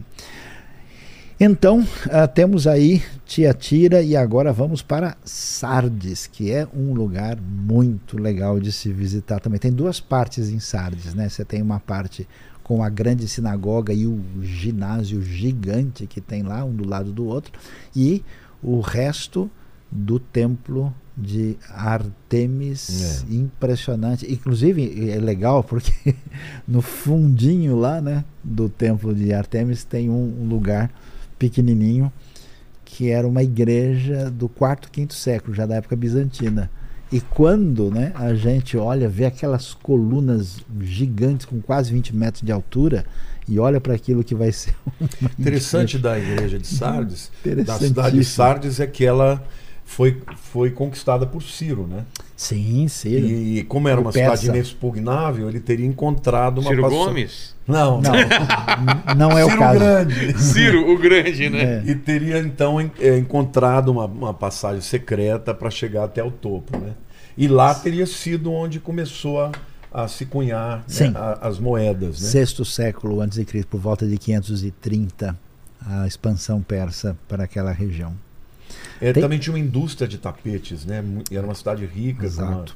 uma indústria muito grande de tapetes. Inclusive, tem um pequeno museu ao lado das ali da de Pamukkale, né, pertinho de Laodiceia, que tem coisas, inclusive coisas das moedas ali, que é bem legalzinho ali. Você tem os a- as piscinas de algodão, Ah. as ruínas de Hierápolis. Ali foi inclusive encontrado o túmulo do apóstolo Filipe, Filipe de, confirmado em 2011 e o museu e um sorvete de pistache muito gostoso.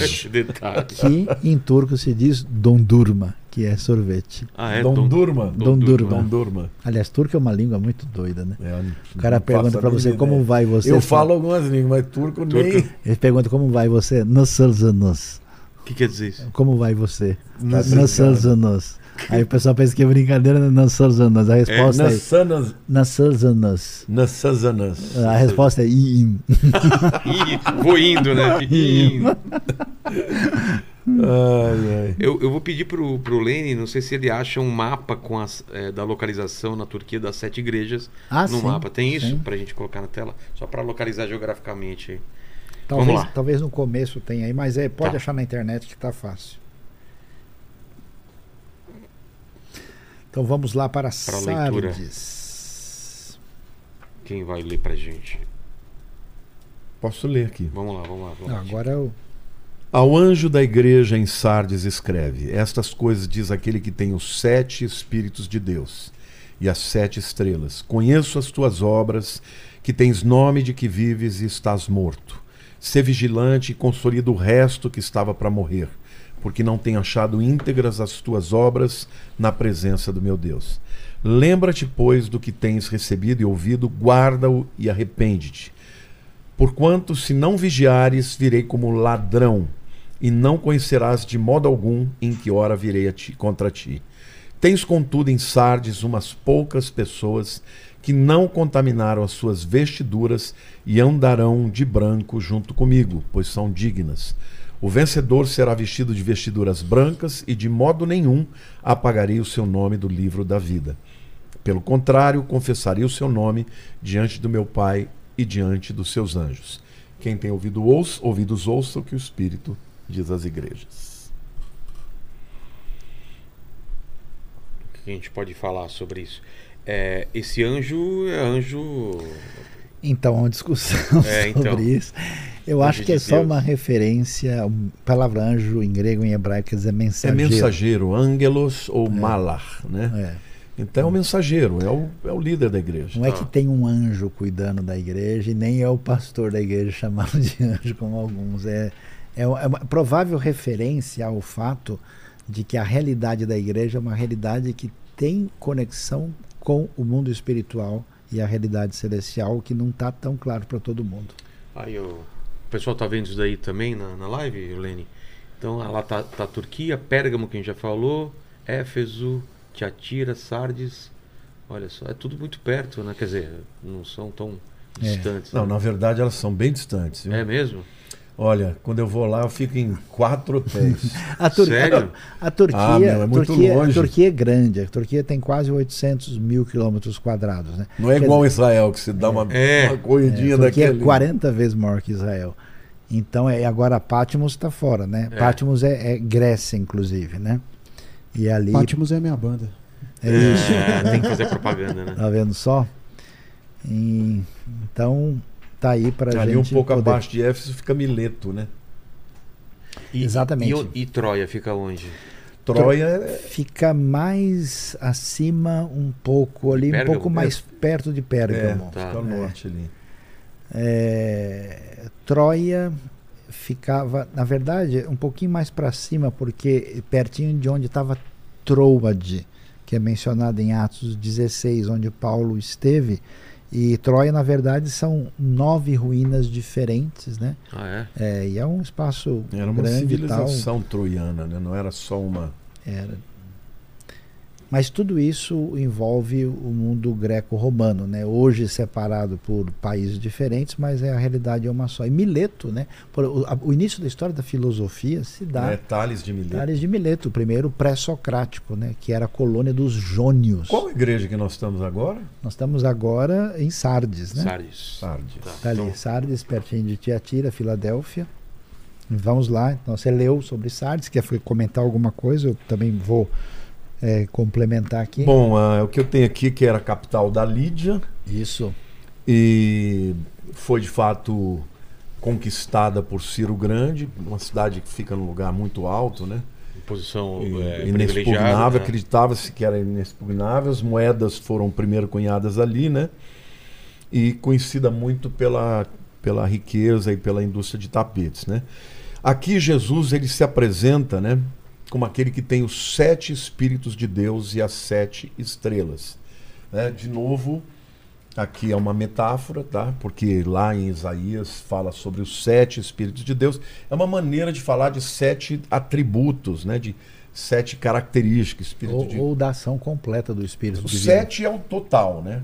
Totalidade. Sim. Mas tira dali desse desse texto de Isaías, né? De capítulo 11, que Isso, fala do espírito de capítulo 11. sabedoria, espírito de, de, de conhecimento, espírito.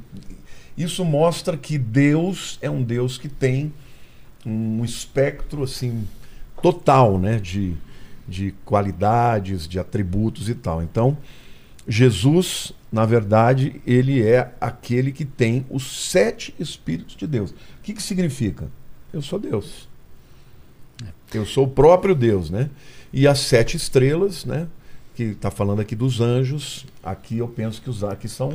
É, e o domínio da realidade É, da- celestial, né? Mas aqui eu penso que, no caso, são, não são os anjos mensageiros. Aqui eu falo mesmo do- de toda As regiões a celestiais. região celestial, de todo o exército angelical, No entendeu? mundo antigo, eles não separam o mundo astronômico do mundo espiritual, fazem parte de uma realidade integrada. Entendi. É, inclusive em Jó, né, fala das estrelas que cantavam quando Deus estava criando, está falando dos anjos. Ah, que contemplaram a criação do cosmos, né? Então, Entendi. o sete é sempre totalidade. Aqui no caso está falando de que Jesus de fato é Deus, né? Uma coisa que eu acho muito interessante em todas as cartas ele diz: "Conheço as tuas obras". Ele começa falando sobre isso. Então, eu acho muito interessante porque hoje nós temos dentro da própria ah, igreja cristã, acho que até para repudiar aquela visão católica, né, de que você é salvo pelas obras, Anti-obra, né? ah, Então, veio uma visão de uma hipergraça, que eu posso fazer o que eu quiser, que está tudo certo, porque afinal de contas eu sou salvo pela graça. E de fato, eu sou salvo absolutamente e exclusivamente pela graça. Mas isso não quer dizer que as obras não importem. Porque a retribuição que Cristo dá, em todas essas cartas você vê segundo as obras. é. Então, ele começa falando de conheço as tuas obras, ou seja, eu sei o que você está fazendo, né? Mas isso também é uma coisa que tem uma- mais um elemento aqui, é que assim, o sujeito está fazendo, está caminhando, mas será que Deus está vendo? Será que Deus, eh, ou eu estou à mercê do Império Romano, do imperador, dessas coisas? Então, ele conhece no sentido de saber se você é sincero, mas também porque ele acompanha e consola. Não desista da sua É vida. um encorajamento, né? Eu É. estou te vendo, né? Então, ah, ele fala, né? Tens contudo em Sarde umas poucas pessoas que não contaminaram suas vestiduras e andarão de branco junto comigo, pois são dignas. Eu entendo aqui também como a, a retidão doutrinária. Embora o que ele falou é, é verdade, quando você se desvia da doutrina, naturalmente você vai ter práticas que sejam é, distantes daquilo que Deus espera, né? Mas eu penso aqui que também fala, né, da resistência espiritual na doutrina, na fé que eles receberam dos apóstolos, mesmo diante de um mundo opressor, pagão, né, a cultura toda. Imagina, hoje nós estamos tentando resistir, né, à invasão dessa dessa cultura eh, da visão né, marxista cultural que a gente fala muito, né? E eu me lembro do, do, do John Stott que escreveu um livro, né, Contra a Cultura Cristã. Ou seja, o cristianismo ele sempre foi contra a cultura. A priori ele deveria formar a cultura, mas nós na verdade lutamos contra a corrente o tempo inteiro, não é? Cada momento surge algum tipo de de heresia ou de filosofia contrária à nossa fé. E aqui eu entendo que Jesus está falando, tem alguns que não contaminaram a sua vestidura e andarão de branco. De novo, fala usando a questão da prostituição e da impureza moral como uma figura, uma metáfora para o desvio né, também da, da verdade. Né? E aqui a condenação é: tem nomes de que vives e estás morto.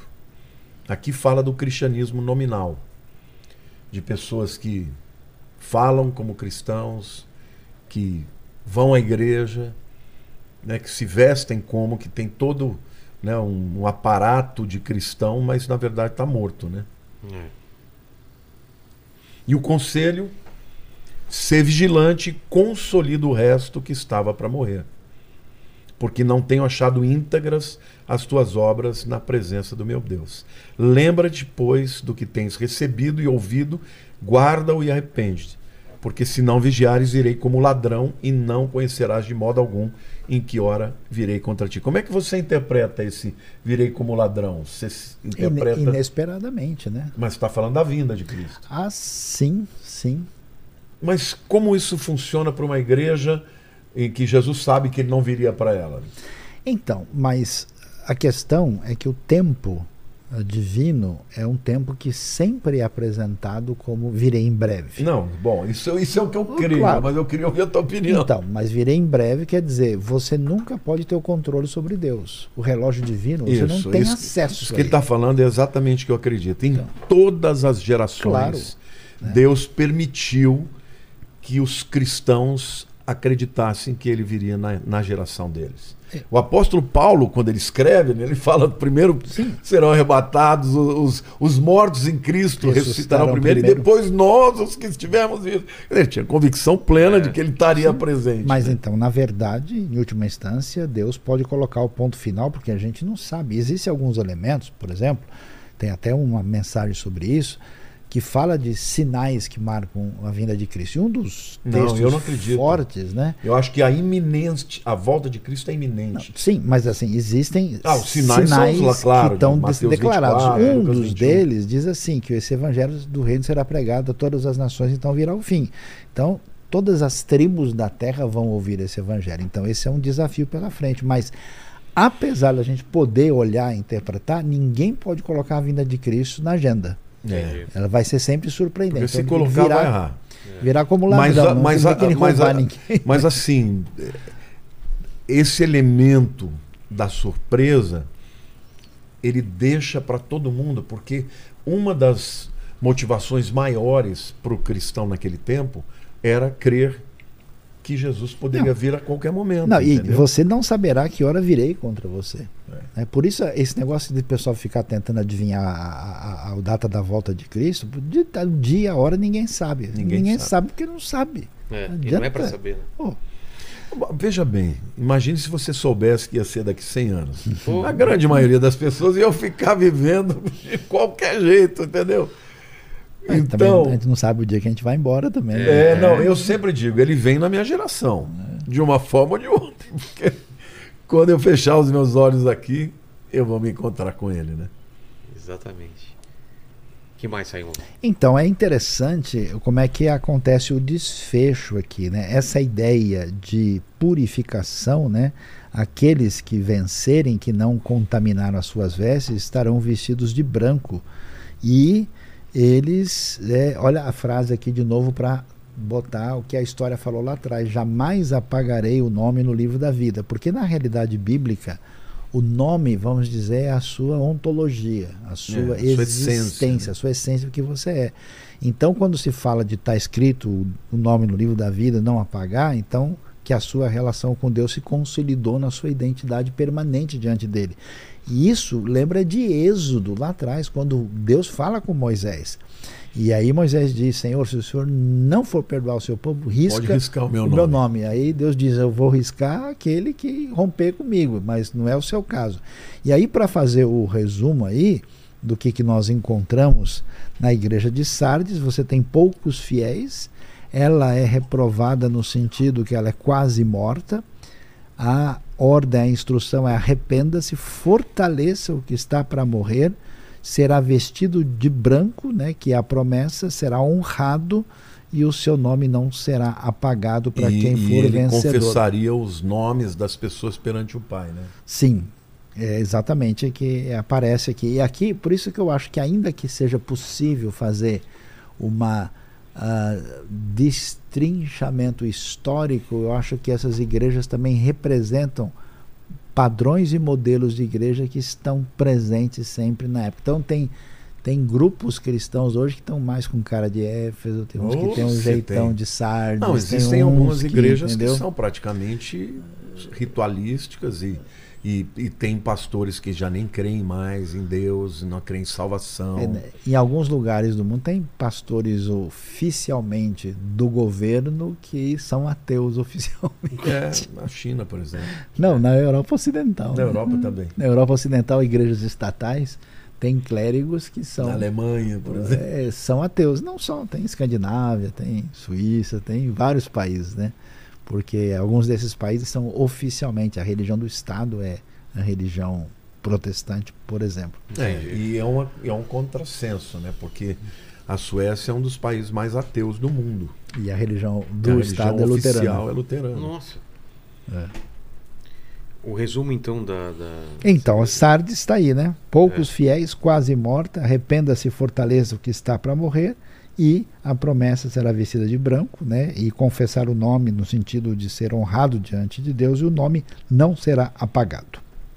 Ô, Lene, vamos abrir para algumas perguntas antes da gente ir para a próxima igreja? Bora lá. Vou fazer um xixizinho. Ó, o... Vou ler aqui um superchat que mandaram aqui, que é do Sabedoria Cortes. Opa. Ele tá agradecendo aqui, tá dando boa noite pro, pro Vilela. Obrigado por liberar os cortes aí. Lembrando que os cortes são liberados 24 horas depois né, da live, então cuidado aí. E aí ele tá falando pro pastor Lamartine aqui que ele ama as pregações e se ele deixa pegar alguns cortes das pregações e dar os créditos. Muito obrigado e Deus abençoe. Claro, fica à vontade. Tem muita gente que pega meus cortes direto, sem nem pedir. Imagine pedindo. Aí o, o, o João, ou Juan Porto, ele falou aqui o seguinte, ó, que em Isaías 4, é, Isaías 43, 1, mas agora assim diz o Senhor que, que te criou, ó Jacó, e que formou, ó Israel. Não temas, porque eu te remi, é, chamei-te pelo teu nome, tu és, tu és meus. Jesus, eu te amo, como é bom servir a esse Deus vivo, é, sei que não estou só. Né? Uma declaração dele aqui. Glória a Deus. E aí, tem uma pergunta do Rogério Almeida aqui que eu acho que vocês já responderam logo no começo ali, mas é, é bom a gente é, falar novamente que ele fala aqui o seguinte: será que todas estas igrejas estão na Turquia? Sim, Sim, com certeza. 100% Não de... tem nenhuma dúvida. É que a Turquia é um país recente, ela surge em 1923 É, como país, né? Então, Império Otomano, né? é, na Na verdade, verdade, os países todos, né? Síria, Líbano, é, como são hoje, for, nasceram com o fim do Império Otomano, né? Síria já existia milenarmente, mas mas a Turquia existe no final da, da Primeira Guerra e depois com a queda do Império Otomano. inclusive, Lene, eu, esse resuminho que eu fiz aqui das sete igrejas, acabei de colocar no Instagram aí, tá? Na, na- logo na, na primeira, na, na- no, no feed mesmo, para o pessoal que Legal, quiser. pessoal quiser pegar. acompanhar. É, eu queria aproveitar e dizer que eu tenho um vídeo no YouTube. Na verdade, não é um vídeo, uma série de vídeos sobre as sete igrejas também. É só ir lá no canal do YouTube Lamartine Pozella e colocar lá sete igrejas. Tem um vídeo para cada igreja. A gente tem uma série também sobre Apocalipse, tem uma até que está na Transmundial, eu e o Shed lá, diretamente dos lugares onde tudo aconteceu. Então ele está lá no, no, no Esse lugar. daí sabia tudo. Então é bem, bem legal. Vilela, você vai na viagem com a gente ou vai esperar Quando um que pouco? é? A viagem é em junho. Em junho? É, De repente dá tempo, hein? de- de- dá tempo. Em junho dá tempo. Se a gente conseguir gravar uns podcasts lá, será que não consegue? Eu acho que consegue, hein? Será que a gente não conseguia fazer um ar, ao ar livre, num lugar mais quietinho, ó? Consegue. É um tur- cenário? assim, pô, Dá para fazer. demais. Dá para fazer. nisso. Vamos lá. E o pessoal da live aí tá convidado, querendo, né? convidado, Pela o link. Bíblia. Bom, já que estão fazendo jabá, eu tô Vamos. indo para Israel em agosto, 21 a 30 de Quando? agosto. Vai, 21 a 30 de agosto. vai para quais? Jerusalém? Não, faço Israel todo, né? Vou para primeiro para Galiléia e fazemos todo lá e depois vamos para Jerusalém. De Jerusalém a gente também vai para o sul, vai para o Mar Morto. Acho que vamos ficar também num, num daqueles espaços do Mar Morto e, e é maravilhoso. Mar Morto é incrível, então o né? pessoal Boiar tem, naquele... tem possibilidade de duas viagens aí. É. O Lamartine Sim, em agosto para Israel. indo em agosto, 21 a esse ano vai 30. ser só uma, porque o ano passado eu fiz duas. Então quem quer ir comigo vai ser em agosto. Já está na- no meu Instagram, dá uma olhada para você entrar em contato com as agências e Quantos dias? Nove dias. E o seu...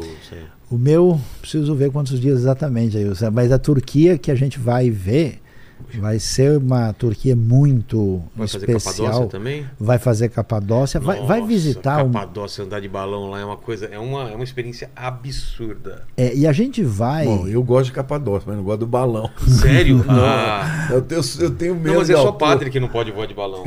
Pastor não tem problema. Não, mas o problema não é poder, o poder é querer.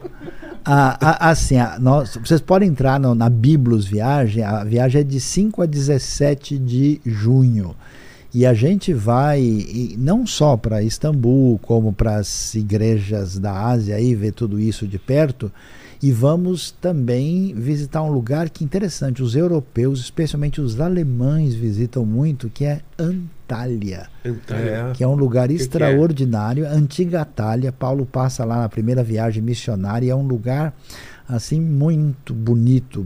A outra opção, né, que o pessoal vem além de, por exemplo, visitar a Capadócia, a Antália é um lugar extraordinário. Talvez é, vamos assim dizer, a, a, a região das, das praias mais bonitas. Né? E também tem coisas da, da época bíblica e romana lá que o pessoal que tiver querendo aí, a Biblos né, vai colocar aí à disposição e podem Uh, tem um, um, link de, na tela aí. Tem um que, QR Code na tela. Ah, tem QR Code, tem, também. QR na, na QR Code é. na, na, tela e link, link na, descrição. na, descrição. Isso, então aí vocês podem ver uma oportunidade boa. Você pode aí ou com o Saião ou com o Lamartine. O é, Lamartine é Israel. É. Israel e você que quer conhecer Novo Testamento e Turquia. Exato. Nós estamos indo em junho. Ela, 5 a 17. 12 dias, então? É, 5 a 17. Tá bom. Então, é porque Turquia, para fazer as é sete grande, igrejas, é. quando eu fui para lá a última vez, eu fiquei 18 dias. É mesmo? É porque... E não vou de balão em Capadócia? Não. Tem medo? Tenho muito medo. Mas é tranquilo, é, Ó, é quase você um tem uma elevador. ideia, eu morei num prédio no 18º andar. Eu nunca entrei na sacada, sacada Ah, é? aquela sacada grande que não tinha. Ah, então não eu nunca fui na. Meu pai é assim também. Eu tenho a sensação que eu vou pular. Eu Foi falei, na meu, Torre Eiffel já?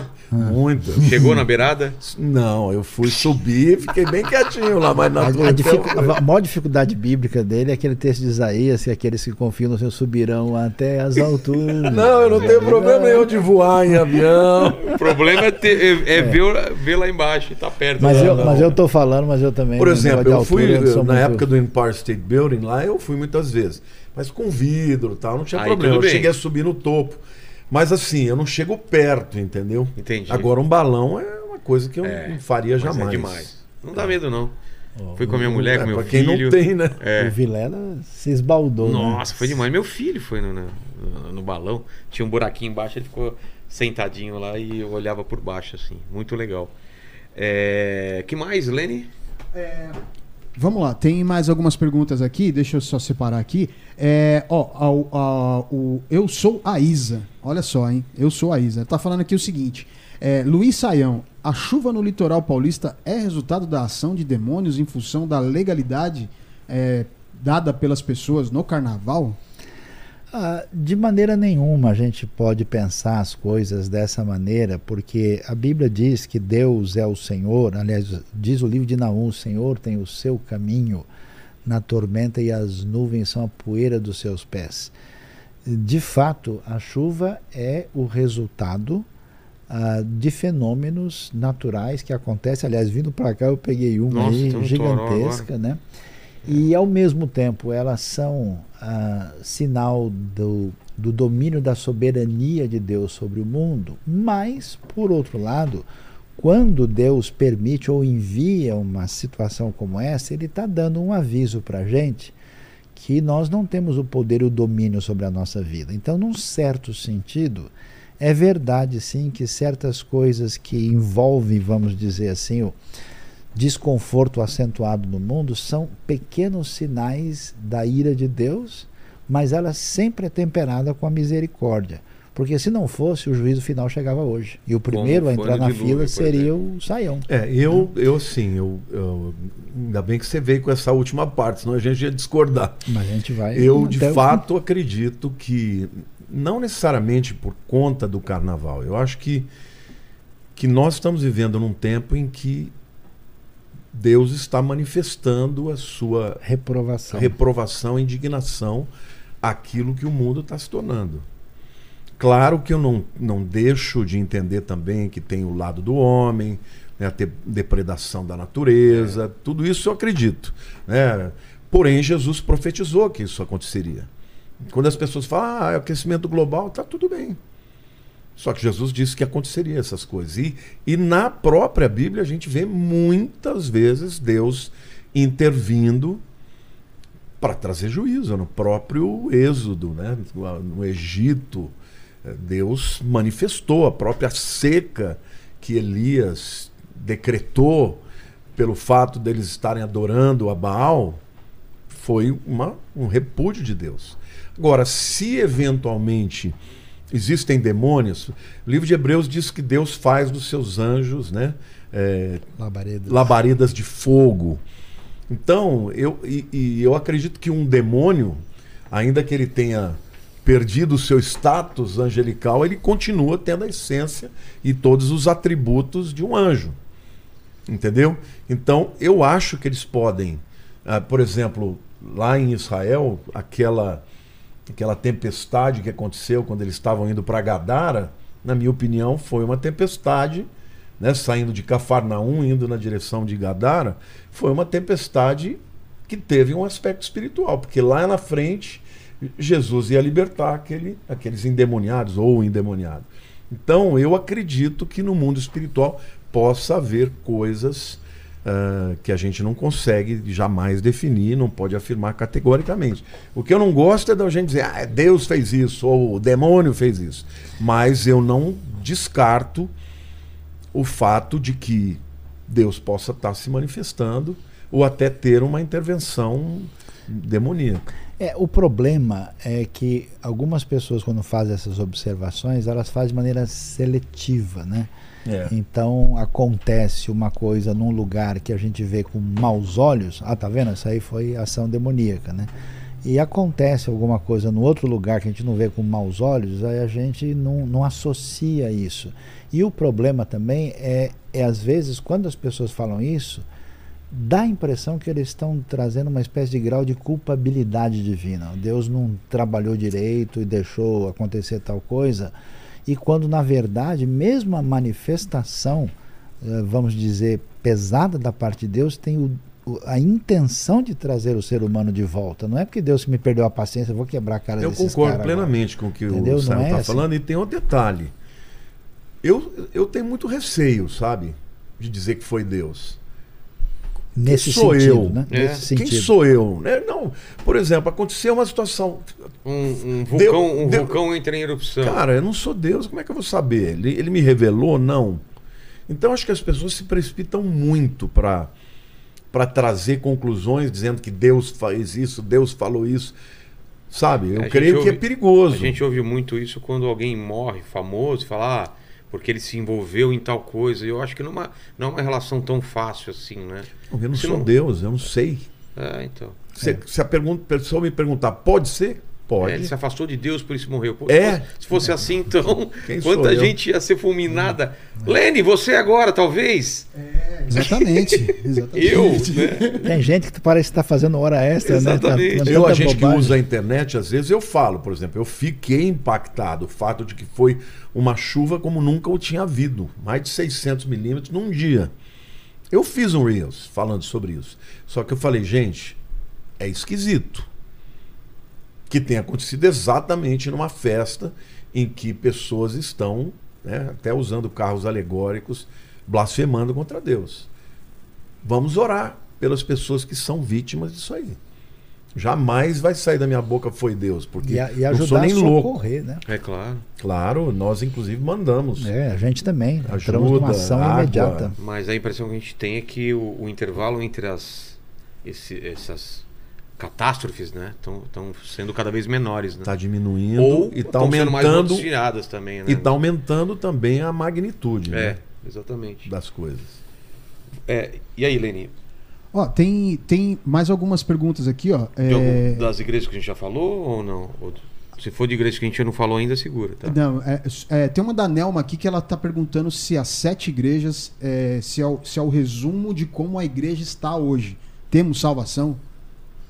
Não, nós temos Pô, claro. salvação. Poxa, se não, por que, que a gente estaria aqui, né? Meu Deus do céu. Então, me parece que essas igrejas mostram os as diversas possibilidades de fidelidade e afastamento de Deus para que a gente veja né, como é que a gente está, como é que a nossa comunidade está, para ouvir a orientação adequadamente do que está Eu acho que existem igrejas que podem ter um pouco mais de identificação com uma determinada igreja, uma outra com outra, ou seja, uma determinada igreja é o nominalismo, entendeu? É Tá a, com uma cara de Laodiceia. esse é, está com cara de Laodiceia e tal. Porém, eu acho que em cada tempo que a igreja viveu, dá para você dizer que essas mensagens todas nos ensinam verdades e a gente pode ter até na vida pessoal, porque eu acho que é, é muito fácil você olhar para a igreja e falar não, isso é a igreja tal. Isso aqui pode ser para você também. É. Cada palavra de Cristo aqui é para mim, é para você, é para cada um que está nos vendo agora. Então, eu acho que ela pode ser um resumo no sentido de que isso era o que Jesus queria dizer de maneira explícita e que ficou aqui registrado no livro de Apocalipse. Tá certo. É, tem mais aqui, quer que pode seguir? Não sei, vamos mais, Mais igreja? duas. Mais duas, vamos lá. É, vamos lá, ó. O, o, o, o Flávio, ele tá pedindo pra, pra falar sobre o surgimento do termo cristianismo. Bom, ah, como a gente eh, viu, a palavra cristão aparece três vezes no Novo Testamento. Né? Na verdade, eh, você tem originalmente ah, o nome de Jesus, Jesus em grego chamado Cristo, no hebraico chamado Mashiach, que é ungido, e inicialmente, como a fé nasce dentro do ambiente totalmente judaico, esses primeiros seguidores de Jesus são simplesmente seguidores de Jesus, discípulos. Depois são chamados de nazarenos, gente do caminho, e depois, aí quando isso aparece nesse ambiente grego, eles são chamados de cristãos. Na igreja de Antioquia. Na né? Antioquia da Síria, Da em Síria. Atos capítulo 11, quando a gente vê lá. E aí não existe isso. Agora, depois que esse cristianismo, né?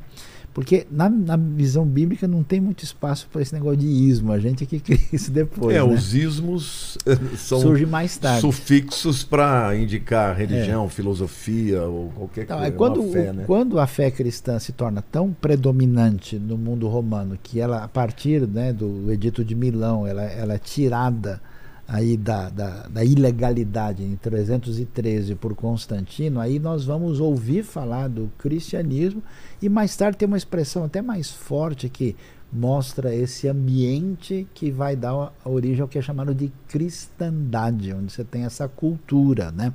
Então, quando a gente fala em cristianismo, você pode falar de fé cristã autêntica, você pode estar falando de um nome, vamos dizer, de identidade de, de religião, ou até mesmo de uma realidade puramente cultural.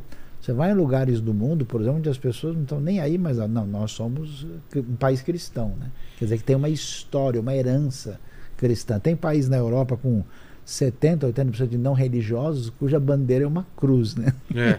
É.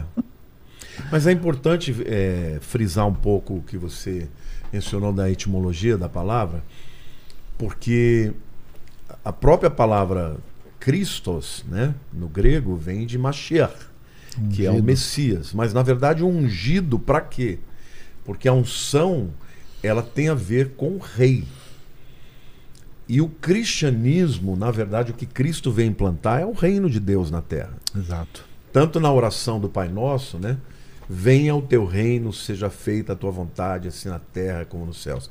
É o reino de Deus que ele quer implantar na terra. E também ah, a própria pregação do evangelho para o mundo inteiro é para estabelecer o reino. Então, a visão do cristianismo vem da nossa convicção e nossa fé de que Jesus ele não é só o Salvador, ele é o Rei. E do ponto de vista eterno, ele será tanto um quanto o outro. Porque quando no Apocalipse ah, João ouve a voz né, de quem é digno para abrir o livro né, e quebrar os seus selos, ele começa a chorar porque ninguém Não era ninguém. digno, né? E de repente alguém diz: não, não, não chores, porque o leão da tribo de Judá, ele é digno de abrir os livros. Só que quando entra né, na sala do trono, quando se apresenta, é o cordeiro. É. Aparece, aparece como cordeiro com as roupas salpicadas de sangue. Ou seja, Que parecia ter estado morto. que né? parecia Muito ter legal, estado morto. Muito legal. Quer dizer, estava vivo, né? Mas parece que tinha morrido. Né? Tanto que... Então o que eu vejo é que Na eternidade, nós vamos. Eu até preguei uma mensagem uma vez falando sobre o Cordeiro Leão. É, isso é impressionante. Ele será o Rei dos Reis, o Senhor, todas as coisas, né? Convergirão para ele. Alguns até acreditam que a única figura que nós vamos ver no céu é Jesus, porque Deus é Espírito. Né? E, mas ao mesmo tempo, ele jamais vai deixar de ser o Cordeiro. E esse negócio é espetacular porque todo mundo pensa, né? Puxa vida, Jesus é o condenado lá de Jerusalém que Roma matou. Então ele era o cordeirinho, ele é o leão. E quando vem essa celebração, não só ele é rei no eixo da história, porque qual é o sentido geral da história? Ele é que tem né, a condição de abrir o selo, mas quando você vê no Apocalipse 5, aparece nessa glorificação ao Rei dos Reis milhares e milhares e milhões de, de anjos, anjos e também a criação toda, todos os animais, os seres viventes. E a gente tem uma referência, inclusive, a cada um dos animais que pertence a cada reino, lembrando da visão de Ezequiel. Quer dizer, imagina só, Cristo não é só o salvador dos humanos, a redenção atinge o cosmos, o universo, né? universo, todas as coisas. Então, quer dizer, aí o indivíduo diante disso, ele glorifica Deus exponencialmente. Não, e a maneira como ele se é. apresenta, né? A voz como de muitas águas, como de trovão, né? O Novo Testamento não tem música, é, é silencioso, tem uma coisinha de nada. Quando chega em Apocalipse, abre é tudo. Tudo, assim, tudo. Entendeu? É o o Heaven Show aí, final com glória até o último, assim, impressionante. Vamos para Filadélfia? É, Filadélfia. Filadélfia, ao anjo da igreja em Filadélfia, escreva amor ao irmão, sentido da palavra. Estas são as palavras daquele que é santo e verdadeiro, que tem a chave de Davi. O que ele abre ninguém pode fechar, e o que ele fecha ninguém pode abrir. Conheço as suas obras, mais uma vez. Né? Eis que coloquei diante de você uma porta aberta que ninguém pode fechar. Sei que você tem pouca força, mas guardou a minha palavra e não negou o meu nome. Veja o que farei com aqueles que são sinagoga de Satanás e os que se dizem judeus e não são, mas são mentirosos. Farei que se prostrem aos seus pés e reconheçam que eu o amei, visto que você guardou a minha palavra de exortação, a perseverança, eu também o guardarei da hora da provação que está para vir sobre todo o mundo para pôr a prova os que habitam na terra. Venho em breve, retenha o que você tem para que ninguém tome a sua coroa. Farei do vencedor uma coluna no santuário do meu Deus, e dali ele jamais sairá. Escreverei nele o nome do meu Deus e o nome da cidade do meu Deus, a nova Jerusalém, que desce dos céus da parte de Deus, e também escreverei nele o meu novo nome. Aquele que tem ouvidos, ouça o que o Espírito diz às igrejas. É impressionante a carta a Filadélfia, porque ela é uma carta muito favorável em vários aspectos. Né? Tem, você tem aí um elemento muito forte. Então, o que, que ele ressalta lá de aprovação? É uma igreja perseverante. A coisa mais valiosa que a gente tem sempre é a palavra divina. Eles guardaram a palavra, não negaram o nome de Cristo e semelhante ao que a gente viu em Pérgamo lá, né? Tem essa referência à sinagoga de Satanás e não tem nenhuma reprovação. Filadélfia. E, é e, e Esmirna são as duas que não tem nenhuma reprovação. É um caso, quer dizer, a gente fica às vezes reclamando, é porque a gente não faz isso, não faz aquilo, mas aqui tem igreja e aqui aprovada. também tem alguns, alguns paradoxos, né? Porque ele diz que a igreja é fraca, Sim. mas que não pode ser impedida, porque eu ponho uma porta aberta diante de ti que ninguém, que ninguém pode. pode fechar. É. Entendeu? e deve reter o que tem para não perder a coroa. É a única instrução assim que chama a atenção e será a coluna do santuário de Deus e vai receber nome de Deus, novo nome de Cristo e da nova Jerusalém. Então é muito interessante a gente poder ver os aspectos positivos que aparecem aqui, essa questão do confronto que nesse momento já aparece de grupos judaicos mais resistentes contra a igreja primitiva no primeiro século, né? E aí vem a, a, a, discussão mais complicada aqui, que a gente não sabe como é que discute o assunto, é da aprovação que está para vir sobre o mundo. Né? Tem uma É, discussão. Eu na tenho a minha maneira de entender, né? Vamos, tem uma discussão na escatologia que isso pode ser uma referência à grande tribulação. Não, eu, para mim é a Então. grande É? tribulação. Então, mas é Porque que tá. essa é uma tribulação que vem para o mundo inteiro. Então, mas como ele é melhor do que eu, ele não vai passar pela tribulação. Então ele é Não, pré-tribulacionista. não. A, a, a, a promessa. Eu, nesse ponto, tá? Nesse ponto eu sou, eu sou bem sincero dizer o seguinte. Você é pré mesmo? Eu sou pré. Mas eu digo, mas eu não fecho a questão. Eu já até falei isso aqui. É. Eu creio porque 3.10, porque guardaste a palavra da minha perseverança. Aliás, tem vários argumentos aqui. É, eu te guardarei da hora da provação que há de vir sobre o mundo inteiro para experimentar os que habitam sobre a terra. Queria falar de alguns aspectos aqui. Primeiro, eu queria dizer o seguinte: a língua grega é uma língua declinável, como o alemão é, como o latim é. Isso significa que você pega uma palavra, você muda o sufixo, o finalzinho dela, você já dá o sentido. Por exemplo, é, logos, palavra. Né? Logo é um genitivo da palavra. Logon. Logo, na palavra, com a palavra. Né? Ou seja, muda o sufixo, você não precisa da preposição. E no grego koine, diferentemente do grego atual, que usa muito mais as preposições, praticamente não se usa as preposições, embora elas existam. Só que nesse texto aqui, ele reforça que eu te guardarei da hora e não na hora. Porque ah, no original, vou até abrir aqui o texto.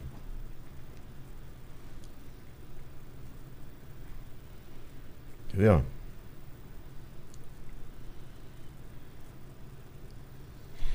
Porque guardaste a palavra da minha perseverança, também eu te guardarei ectes horas. Essa ec, preposição ec ou ex, é a preposição que forma todas as, ah, as palavras que nós temos na nossa língua que representam de dentro para fora. Por exemplo, êxodo é uma palavra grega. Como se fosse from do É, inglês. from. Ex, êxodo, ex para fora, rodós, caminho. Caminho para fora, saída. Exit. Vem tudo daqui. Então, essa preposição, ela era absolutamente dispensável, a menos que o escritor quisesse reforçar o fato de que eles seriam guardados da hora e não guardados na hora. Então, para mim, isso parece uma evidência de que a igreja de Filadélfia, ou como eu creio que é para todas, não passará pela grande tribulação. Porque aí vem que vem para provar os moradores, os habitantes da terra. No grego também habitar, né? Ikel, ou oikel, como alguns falam, mas é Ikel a, melhor eh, pronúncia, é você morar. Mas katikel, ou katoikel, usa também um prefixo katá, que significa para baixo. E a palavra katoikel significa não só um camarada que está morando, mas um camarada que está profundamente enraizado aquele lugar. Então, na minha maneira de entender, é como se Deus estivesse dizendo: olha, porque você guardou a palavra da minha perseverança, eu vou te guardar da hora, para fora, te arrancando para fora, da grande tribulação que há de vir sobre todo mundo. E qual a finalidade dela? Para provar e experimentar os catoikel, aqueles que moram na terra, mas que estão enraizados. E aí eu entendo como se fosse ah, uma, vamos dizer assim, uma pessoa profundamente envolvida com a cultura desse mundo e que não, obviamente, aceita o- a verdade da, da fé, né? Então, O argumento faz sentido, é utilizado, mas é discutível. não, claro que é discutível. Até mesmo dentro da gramática, os usos, por exemplo, alguns falam guardar em meio a essa situação. Existe uma Não, não, mas em meio não é o ex. Então, mas Disso eu entendo. Não, Eu- peraí, Eu, conheço peraí. bem as. se os- você pegar todas as preposições, com todos os seus usos. Pegam uma, um A.T. Robertson com todas as suas variações. Mas você- ex é sempre de dentro para fora. Tudo bem. Não é no meio. Não, não é no meio. a- a Você pro- pegar no próprio léxico, você vai ver. Não tem Não, isso. isso é o primeiro uso da, da preposição. É o mais É o frequente. uso. Tem as Mas- exceções. É, Tá. exato. Então, na minha opinião, o que eu penso? Eu penso que o livro de Apocalipse, eu não ia entrar nisso aí, tá? Tava respeitando as Não, nossas. não, mas é bom, é bom, é bom. Deixa Eu penso o o seguinte: pessoal entrar em tribulação. os três né? primeiros capítulos de Apocalipse dizem respeito à era da igreja. Eu falei para vocês lá de Apocalipse 1, 18, né? Fala da. Escreve as coisas que viste, tá falando da visão do Cristo, Visão as que são. mais dispensacionalista. É, eu não sou dispensacionalista. Mas tá? é bem próximo. Não, não, eu tenho divergências graves que é, do que é- dispensacionalismo. Não, que é outra dispensacionalismo? Dispensacionalismo é que é, é que Deus trata com, é, através de diferentes dispensações ou períodos de tempo de maneiras diferentes. Geralmente são pré-milenistas, pré-tribulacionistas. Então, mas eu não e- sou o pré eu não sou dispensacionalista, porque eu acredito que Deus ele tem maneiras de lidar com o ser humano é, Sem depender dessas classificações de dispensações. Mas o neodispensacionalismo mudou desde, não, mas desde o. eu tenho outras divergências de- também. Desde o Ryrie. e- O Ry- Charles Ryrie, Ryrie- inclusive foi meu professor. Então, ele. E o Dwight Pentecost também. Ah, é? Não, mas o Pentagon, o Ryder deu uma, uma, uma, uma nova roupagem hoje, É. Dallas já está numa terceira, Tá, numa já terceira tá. onda. É outra, Daryl Bock, é outra história. O, o que eu, o que eu penso é o seguinte: a partir do capítulo 4, nós temos a. O juízo de Deus. Não, 4 na verdade é o arrebatamento, né? Eis que ele vê uma porta aberta, uma voz como trombeta dizendo que sobe aqui. E a grande tribulação eu vejo a partir do capítulo 6, que é a abertura dos De selos. 6 a 19. De 6 a 19, porque aí depois vem eh, o Armagedon e tal. Mas isso é uma, é uma discussão um dia para um, Sim, pra sim, um isso é outro, podcast. Programa. É, outro programa. Então, Eu, interessante. assim, o que eu digo, eu sou sincero para dizer, eu creio que nós não vamos passar, mas temos que nos preparar É. para que, no caso de passarmos, Tá preparado. ah, tem que estar preparado. Claro. O que me parece fazer é, sentido, primeiro que essa realidade da tribulação está ocorrendo entre eles. Tanto é que eles vão ver quem são esses, são os que vieram da grande tribulação, porque esse pessoal está morrendo debaixo do, do sofrimento de Roma. Por isso que existe tantos que se chamam a si mesmos de preteristas. Então, num certo Preterista sentido, que acha que tudo aconteceu lá. naquela ah, já época. aconteceu. Então, na, na verdade, você tem uma realidade da tribulação presente, que aliás é a motivação do próprio livro do Apocalipse, né? E você tem a realidade em que a igreja sempre vai enfrentar uma igreja verdadeira, a realidade da tribulação, e você tem uma grande tribulação no futuro, que é o desfecho da história. E, e parece fazer muito sentido que é difícil que essa igreja suba como noiva purificada para o seu marido sem passar por um processo de alinhamento. Então, por isso que eu acho que a igreja enfrenta a tribulação, né? De- e aliás, não existe igreja verdadeira sem tribulação, no meu entendimento. Não, mas, no meu também. é, mas, eu creio que a igreja passa por tribulações. mas não dessa Mas última. não essa Mas não é, pesada. não é nem pesada. Para mim a questão, É- para mim a É questão, definitiva a última. a É. minha questão não é o fato dela ser muito pesada. A minha questão é, ela é muito mais profunda no sentido de que, por exemplo, você não tira a tribulação com sete anos se você não entender o texto de Daniel 9 de 24 a 27. Que é a última E lá- semana de Daniel. Que a última semana de Daniel seria a grande tribulação. E lá, mas eu Sete- sei que o Saião não, não acredita que sejam sete anos e tal. Não, eu não falei nada, eu sou inocente. Não, se você é milenista, você não acredita. Eu não acredito em amilenista e em pré-milenista. Tá, então eu acho que são me- esses que são de- divisões artificiais. Tá. né? Coisa... Na verdade, assim, lá o texto diz que essas 70 semanas, e a última delas certamente é a grande tribulação, são destinadas para o teu povo e a tua cidade. Isso é o anjo Gabriel falando para quem? Falando para Daniel. As primeiras 69 semanas se cumpriram até a vinda de literis. Cristo. Até a vinda de Cristo. Te- Dá para você fazer a conta para ver quando Jesus morreu. Quando é cortado ungido, né? A palavra cortar no, no, hebraico, Karat. karat, Karat tem a ver com, com matar também, né? Ah, é. que também tem a ver com aliança, né? Brit, da Carateta mesma, da mesma raiz. Então, essas 70 semanas não são destinadas para a igreja, são destinadas para o povo de Daniel e para a tua cidade.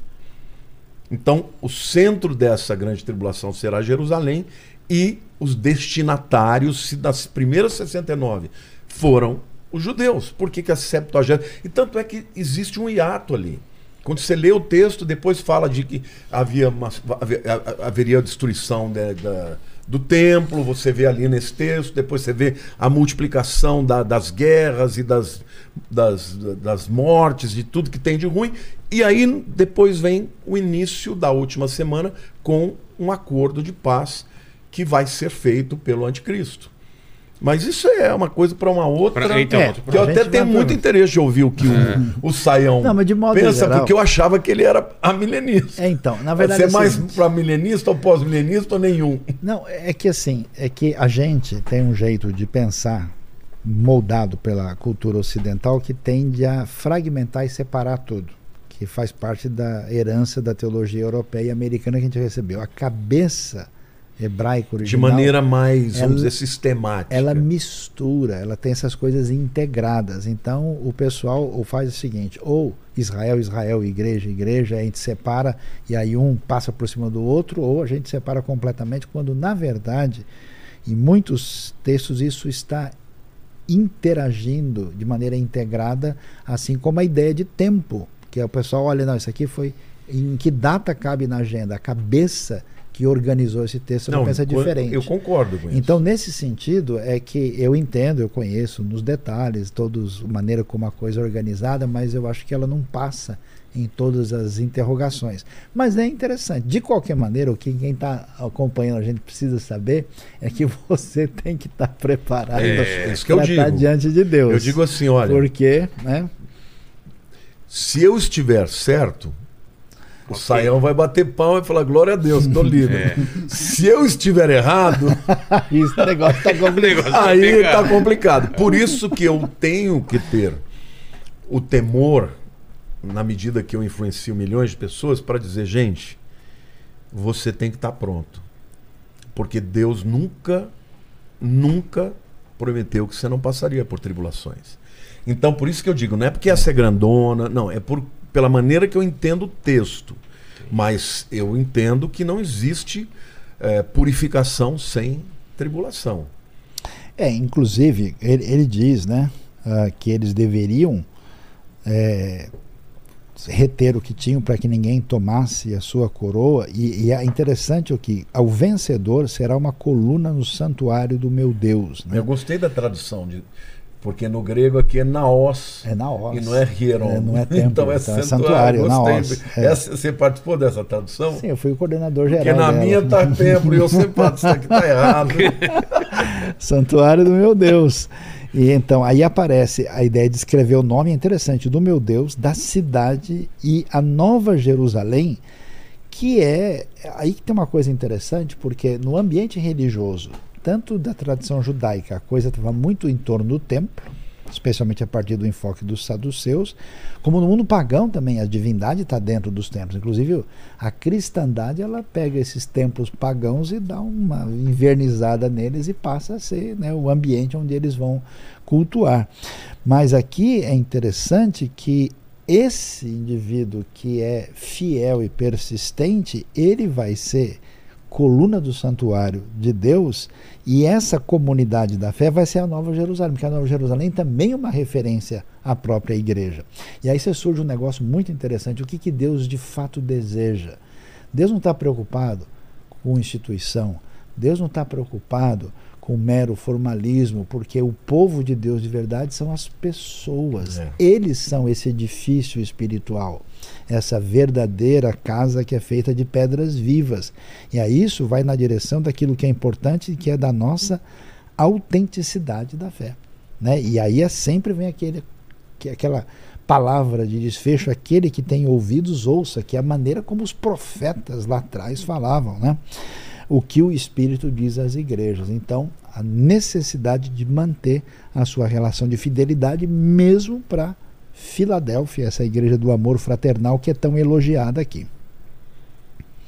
Muito A gente- bom. Aí Laodiceia, acho que eles não vão falar, não. Por quê? Porque Laodiceia é Vamos fazer um pesado. resumo então. Vamos lá, Filadélfia. vamos é lá. só pau. É só Vamos complicado. Então, Filadélfia, igreja perseverante que guardou a palavra, não negou o nome de Cristo e também aí é, se opõe à sinagoga de Satanás. Não recebe reprovação. A instrução retém o que tem para não perder a coroa, né? E essa questão aí de ser é, livrada nesse momento de grande provação. Posso fazer uma, uma pergunta só de curiosidade para você? Você acredita na possibilidade de perder a coroa? De, de perder a salvação? Então, ou você não? mais uma vez, é outra herança do nosso mundo euro-americano. Não, do mundo. Não, não, é porque é que é o seguinte: é, não existe método seguro de separar joio de trigo e de saber quem é Pedro e isso. quem é Judas. Então, mas é isso Então, você está assim, querendo dizer que do ponto o cara de vista- parecia crente, mas não era. Do ponto de foi. vista de Deus, não há. Do ponto de vista humano, sim, porque senão não tem nenhuma necessidade Mas de você houve adverter. salvação ou não houve? Ah, é como Hebreus diz. É como a, a- a explicação disso não está na teologia sistemática, está no próprio Evangelho. A semente caiu. Como é que essa semente caiu? Uma parte Na caiu. beira na- do caminho. Então, aquilo ali é o quê? Aquilo, aquilo que nasceu é o quê? Houve ou não houve? Não sei se houve. Não, mas ali naquele texto, para mim, O o, texto- único que se converteu mesmo é o último, é a então, última mas, semente. mas nasceu, o sol secou. Então, Pareceu, mas não produziu raízes, Pois não é, gerou frutos. a gente define até um. Não, mas ali, não, ali é então, diferente. Por isso que o do, texto não, tá- não não Então, tem essa. não, não é preconizado para isso. do ponto de vista. Mas eu acho que aquele quadro é queria saber a perfeito. sua opinião. É, então, não, é que você. Não, não, mas é interessante. É que assim, do ponto de vista de Deus, é lógico que toda pessoa realmente é salva, é salva de maneira permanente e ponto. Porque Deus não Porque eu creio engana. na eleição, tá? Eu creio Sim. absolutamente na eleição. Agora, do ponto de vista humano, a gente nunca sabe quem é não. Então, a, a ordem de Deus é você deve ser perseverante.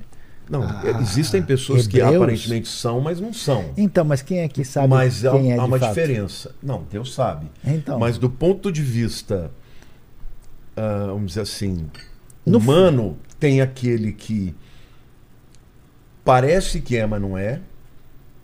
Entendeu? Tem aquele que é e vai continuar sendo. E pode ter aquele que é e deixou de ser. sim, Então, este que é, que deixa, apostasia. Apostasia, a pó para longe de. Sim, Estasis, ser, estar. Então, o que, que é um apóstata? então, no meu ponto É aquele de que se afastou da verdade. Então, agora, se Mas sim- ele. A, a própria palavra apostasia no grego hoje, Sim, moderno, sim. é divórcio. Sim, sim, eu sei. Agora, para você divorciar, você tem que ter casado. Mas o que, que acontece? A gente está discutindo, o que o texto bíblico mostra para a gente é a realidade fenomenológica, como ela se apresenta aos nossos olhos. Como nós somos filhos do pensamento grego, nós queremos descobrir a essência da coisa. Eu acho que a Bíblia não revela. É só isso. Então a gente fica Entendi. discutindo. Então você não tem convicção. Não, eu acho que é uma discussão de arminianos e calvinistas que não chega em lugar nenhum, porque na Bíblia. Não, eu não sou nenhum nem outro. Tá? Então, na Bíblia você Porque, tem. por exemplo, eu sou. Eu acredito na eleição, mas eu não acredito na expiação limitada. Sim, sim. Então, Entendeu? Ah, eu bem. acredito na perseverança Então- dos santos, porém eu não acredito que Jesus morreu só pelos eleitos. Então, de novo, é uma questão de, vamos dizer, de, de expressão teológica, porque do ponto de vista da eficácia final, você vai chegar à conclusão que Jesus morreu só por aqueles que o receberam, então Eu- eu- ela é, limitada. Do ponto de vista do alcance, ela é estendida Foi a todos. todos. Então, Então, é de- isso que eu penso. depende onde é que você põe. Então eu acho que essas coisas são muito artificiais e elas são derivadas de uma análise superficial, porque tanto é importante dizer que Deus é soberano como o ser humano é livre. Isso está numa tensão Não, eu acredito dialética. na soberania de Deus. Não, mas por exemplo, olha só. Mas dentro da soberania de Deus, ele não pode permitir o arbítrio humano. Eu não acredito em claro, livre. claro. Ah, Eu sou Mas poderoso. Só que eu deixo você Não, decidir. o que, que a Bíblia diz? A Bíblia diz que Deus endureceu o coração do faraó. Na quarta praga. Depois ela diz. Até a terceira, o faraó endureceu então, o coração. o faraó endureceu. Na e, quarta foi Deus, porque aí, e tem mais. aí a coisa ficou Não, tão evidente mas e tem que mais. até o diabo ia se converter. Não, mas ele tem a terceira ainda, que o coração do faraó foi endurecido. Não, ele foi Claro. O faraó endureceu, o coração foi endurecido, está no, no passivo, e Deus endureceu. Exatamente. Na cabeça hebraica está perfeito. É assim, sempre aparece os dois. E na cabeça ocidental dá nó, porque É, eles trabalham porque com uma uma lógica coisa ou outra, é aristotélica. lógica. E aí o negócio, entendeu? Maniqueísta, né? Uma. Exato, o, o sabor bíblico é agridoce. Não, eu vou sentar com esse homem aqui para conversar muito isso, porque eu adoro Você vê? É teologia uma também. coisa, então, eu acho Mas que vamos conversar, eu é quero muito te ouvir. interessante. Então, é uma outra pegada. E, por exemplo, olha, quer ver um exemplo interessante? Deixa os teólogos apavorados. Arrependeu-se o Senhor, Deus, de ter feito. Ah, mas isso é.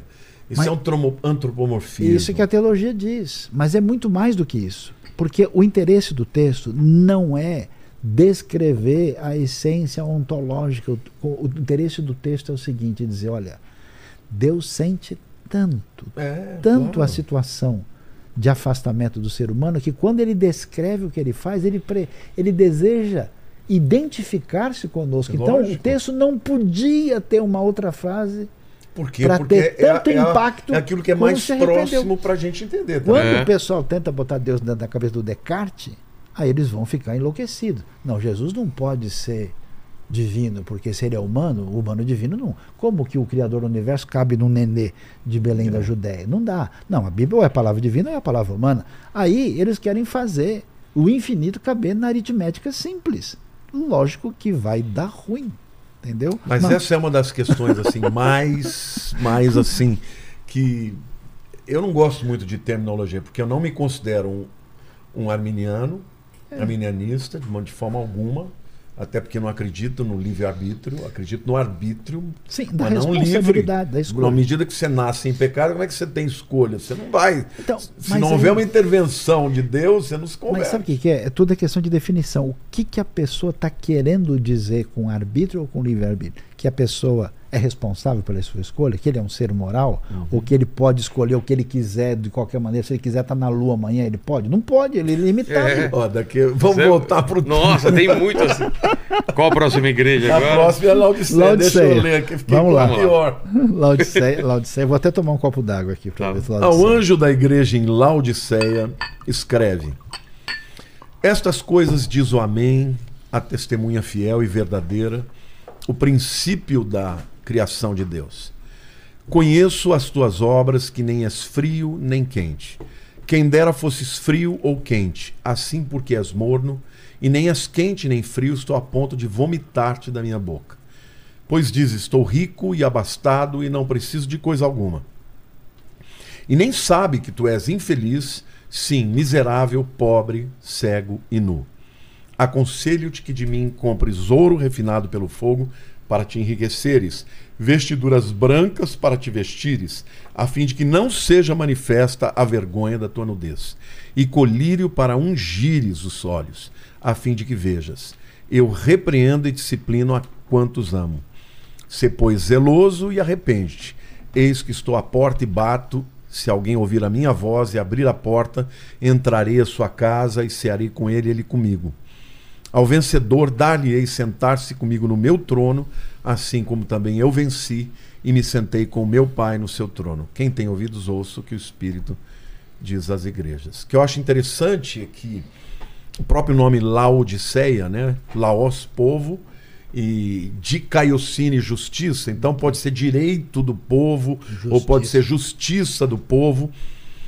E é uma, é uma cidade absolutamente rica, poderosa, que tinha naquele tempo ah, uma ah, faculdade de medicina que produzia o, chamado colúrium, né?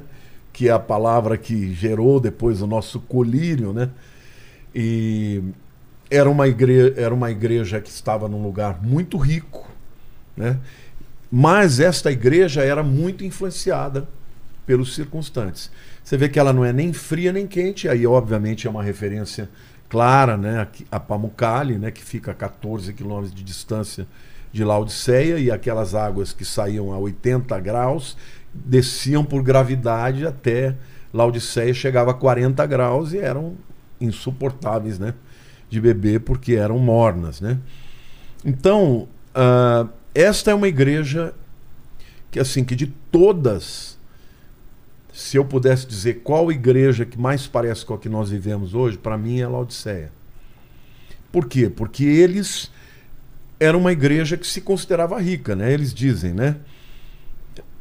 Eu sou rico, abastado, não preciso de coisa alguma, e nem sabe que tu és infeliz, sim, miserável, pobre, cego e nu.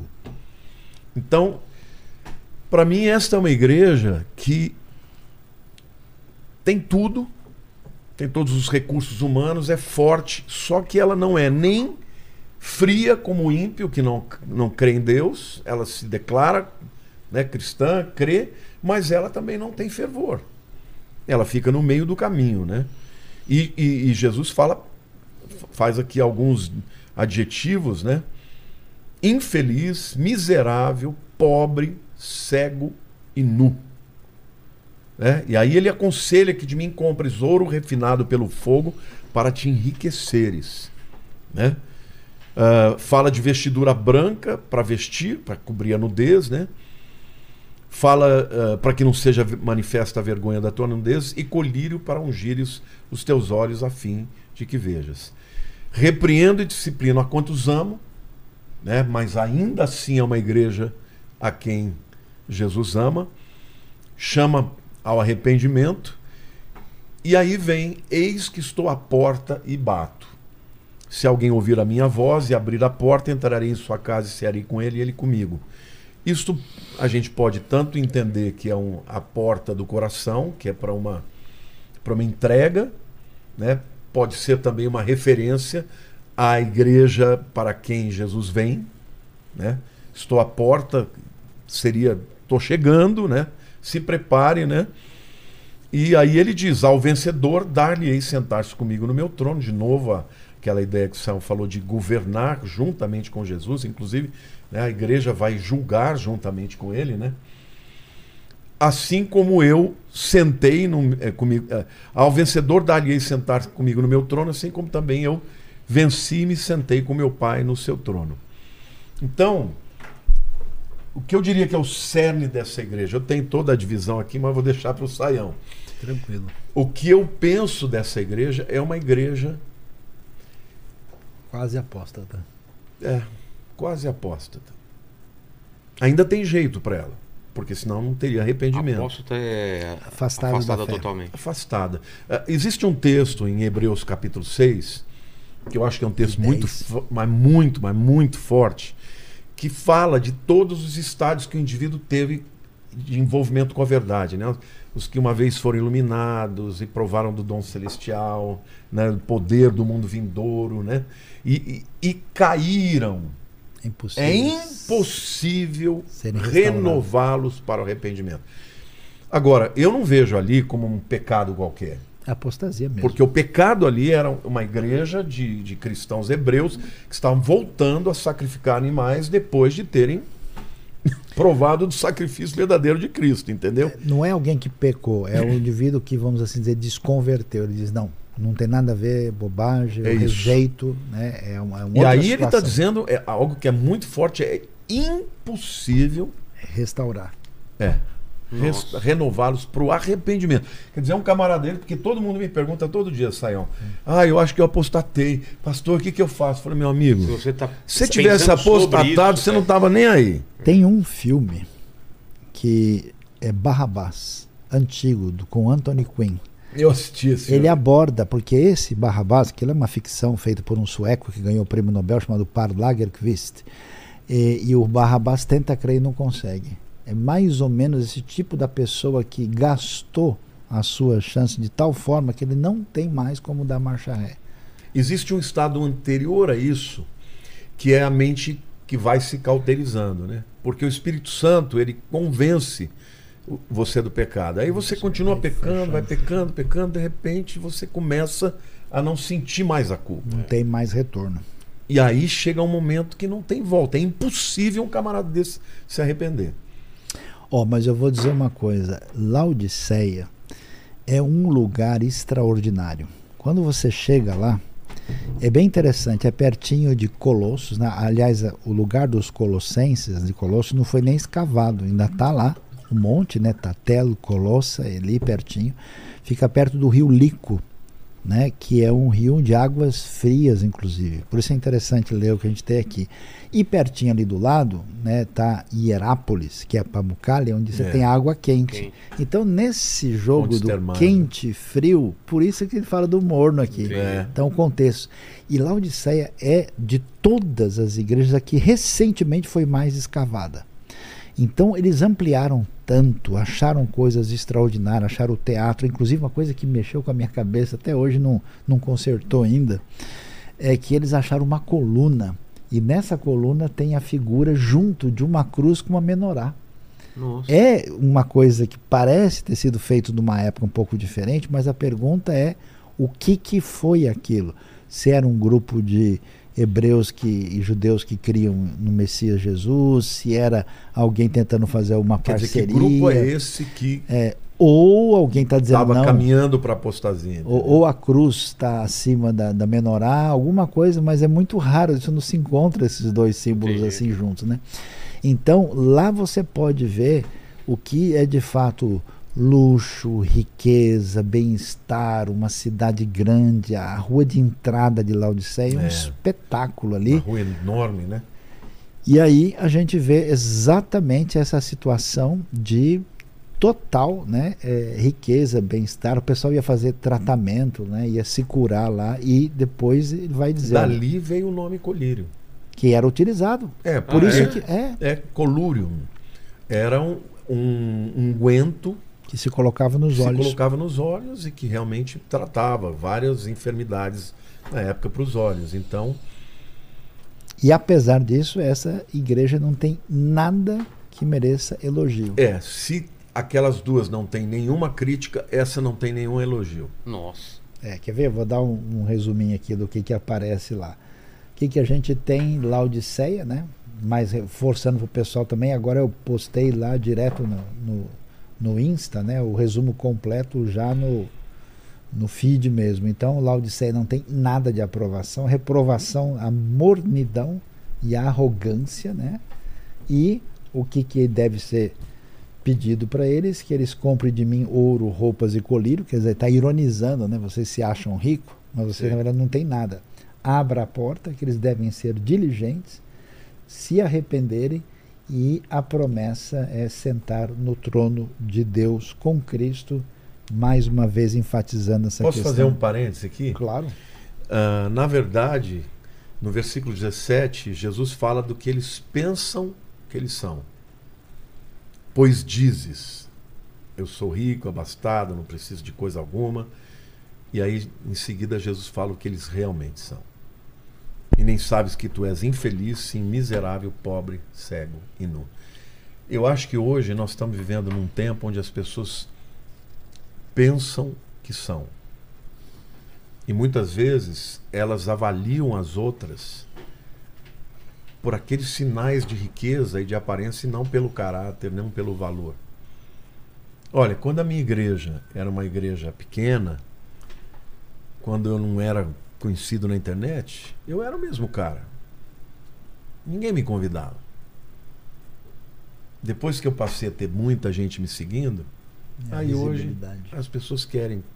Então eu fico pensando, esse é o tempo em que, não estou dizendo a igreja em si, mas é o tempo em que nós estamos vivendo da superficialidade. da superficialidade e, sobretudo, de um sentimento de autonomia, sabe, de independência de Deus que a gente vê dentro da igreja. E isso é uma coisa que me preocupa muito. E eu falo sobre mim mesmo, entendeu? Todo dia eu tenho que falar, Deus, eu não posso me esquecer que tudo que eu realizei, estou chegando aí, passei, sei lá, dois terços da minha vida, foi porque o Senhor me deu. Mas nada disso eu vou levar para lá. O que eu vou levar, Vilela, o que você vai levar, não são as milhões de pessoas que você atinge, as pessoas maravilhosas que você entrevistou. O que você vai levar para lá, o que vai ser eterno, é o teu coração para com Deus. Todas as outras coisas vão passar, inclusive dons espirituais. Eu acho extraordinário aqui que você pega a última a carta assim pra gente sair correndo e, se esconder debaixo da mesa, né? Porque o negócio é pesado. apesar disso, ó- olha o detalhe, ele vai dizer, eu repreendo e disciplino a quem eu amo. É. Então Deus entra com uma proposta de amor. E aí essa figura é muito legal, né? É porque eu gosto de dizer que não existe fé verdadeira sem mesa, né? Na Bíblia tem uma teologia É, da mesa do é começo ao fim. O ser humano se dá mal quando come, come errado no começo, né? libertado do Egito comendo. É uma indireta para você preparar para a gente aqui, né? Depois a gente tem a, a ceia do Senhor e termina com o grande banquete do reino de Deus.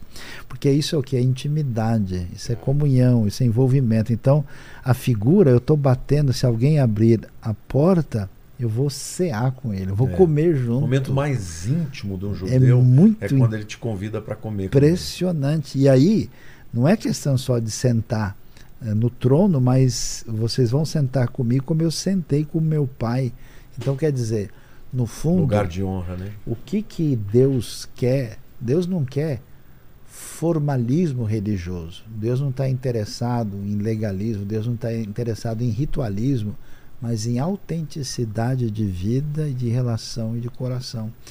Então, nesse sentido, é muito impressionante assim que a gente termina, né, as sete igrejas na igreja mais assim assustadora E vai haver, inclusive, um banquete, né? Então, Grande, exatamente. uma das bodas do Cordeiro. Eu, eu li uma certa vez uma, uma interpretação rabínica que mesa no hebraico é shulhan. Isso, Shulchan Ma- Aruch. mas aí ele diz que shelhen, que pertence à graça, É é a mesma raiz. vem da mesma raiz de, Nossa. de mesa. É. Então, olha que aplicação interessante. Ele disse: um verdadeiro judeu ele não fecha negócio no escritório. Tem que ser na mesa. Ele, ele fecha na mesa. Porque na mesa você, você abaixa a guarda, entendeu? Não, a, você gente, a gente é chamado para lembrar de Jesus comendo junto. na mesa, na ceia, né? Vou aproveitar para dar mais uma paulada, né? O que, que o pessoal fez, né? A nossa tradição ocidental transformou a ceia num pedacinho de negócio desse tamanhozinho. Quando um era uma refeição mesmo. Quando na verdade o pessoal comia junto. Então hoje a Verdade. gente fez a. Como é que eu posso chamar aqui? A pa- pasteurização da Mini, ceia. mini, to- mini, Querida, Miniaturização. engolir, É. engolir a ceia. é, querida encolhi a ceia, exatamente. Bom filme, querida encolhi a ceia. E é interessante, então, quer dizer, essa relação interpessoal profunda de comunhão é o que Deus deseja para que a gente se encaixe na realidade do que importa para ser aprovado aí no, no ambiente das igrejas do Apocalipse. Então a gente começou falando do fim do mundo e terminou na mesa. É. Mas você sabe que eu queria. Uma das coisas que eu amo no Apocalipse é que ele termina. A gente vai dar um salto aí, não vamos falar Por de. 22, No 22, né? termina no Jardim do Éden, restaurado. Termina, Passou pela FAO. que eu acho maravilhoso, né? A conclusão do livro. Ele diz assim, a partir do 18: Eu a todo aquele que ouve as palavras da profecia desse livro testifico. Se alguém lhes fizer qualquer acréscimo, Deus lhe acrescentar os- acrescentará os flagelos escritos nesse livro. E se alguém tirar qualquer coisa da, da palavra do livro dessa profecia, Deus tirará a sua parte da árvore da vida, da cidade santa e das coisas que se acham escritas nesse livro. Aquele que dá testemunho dessas coisas diz: certamente vem sem demora.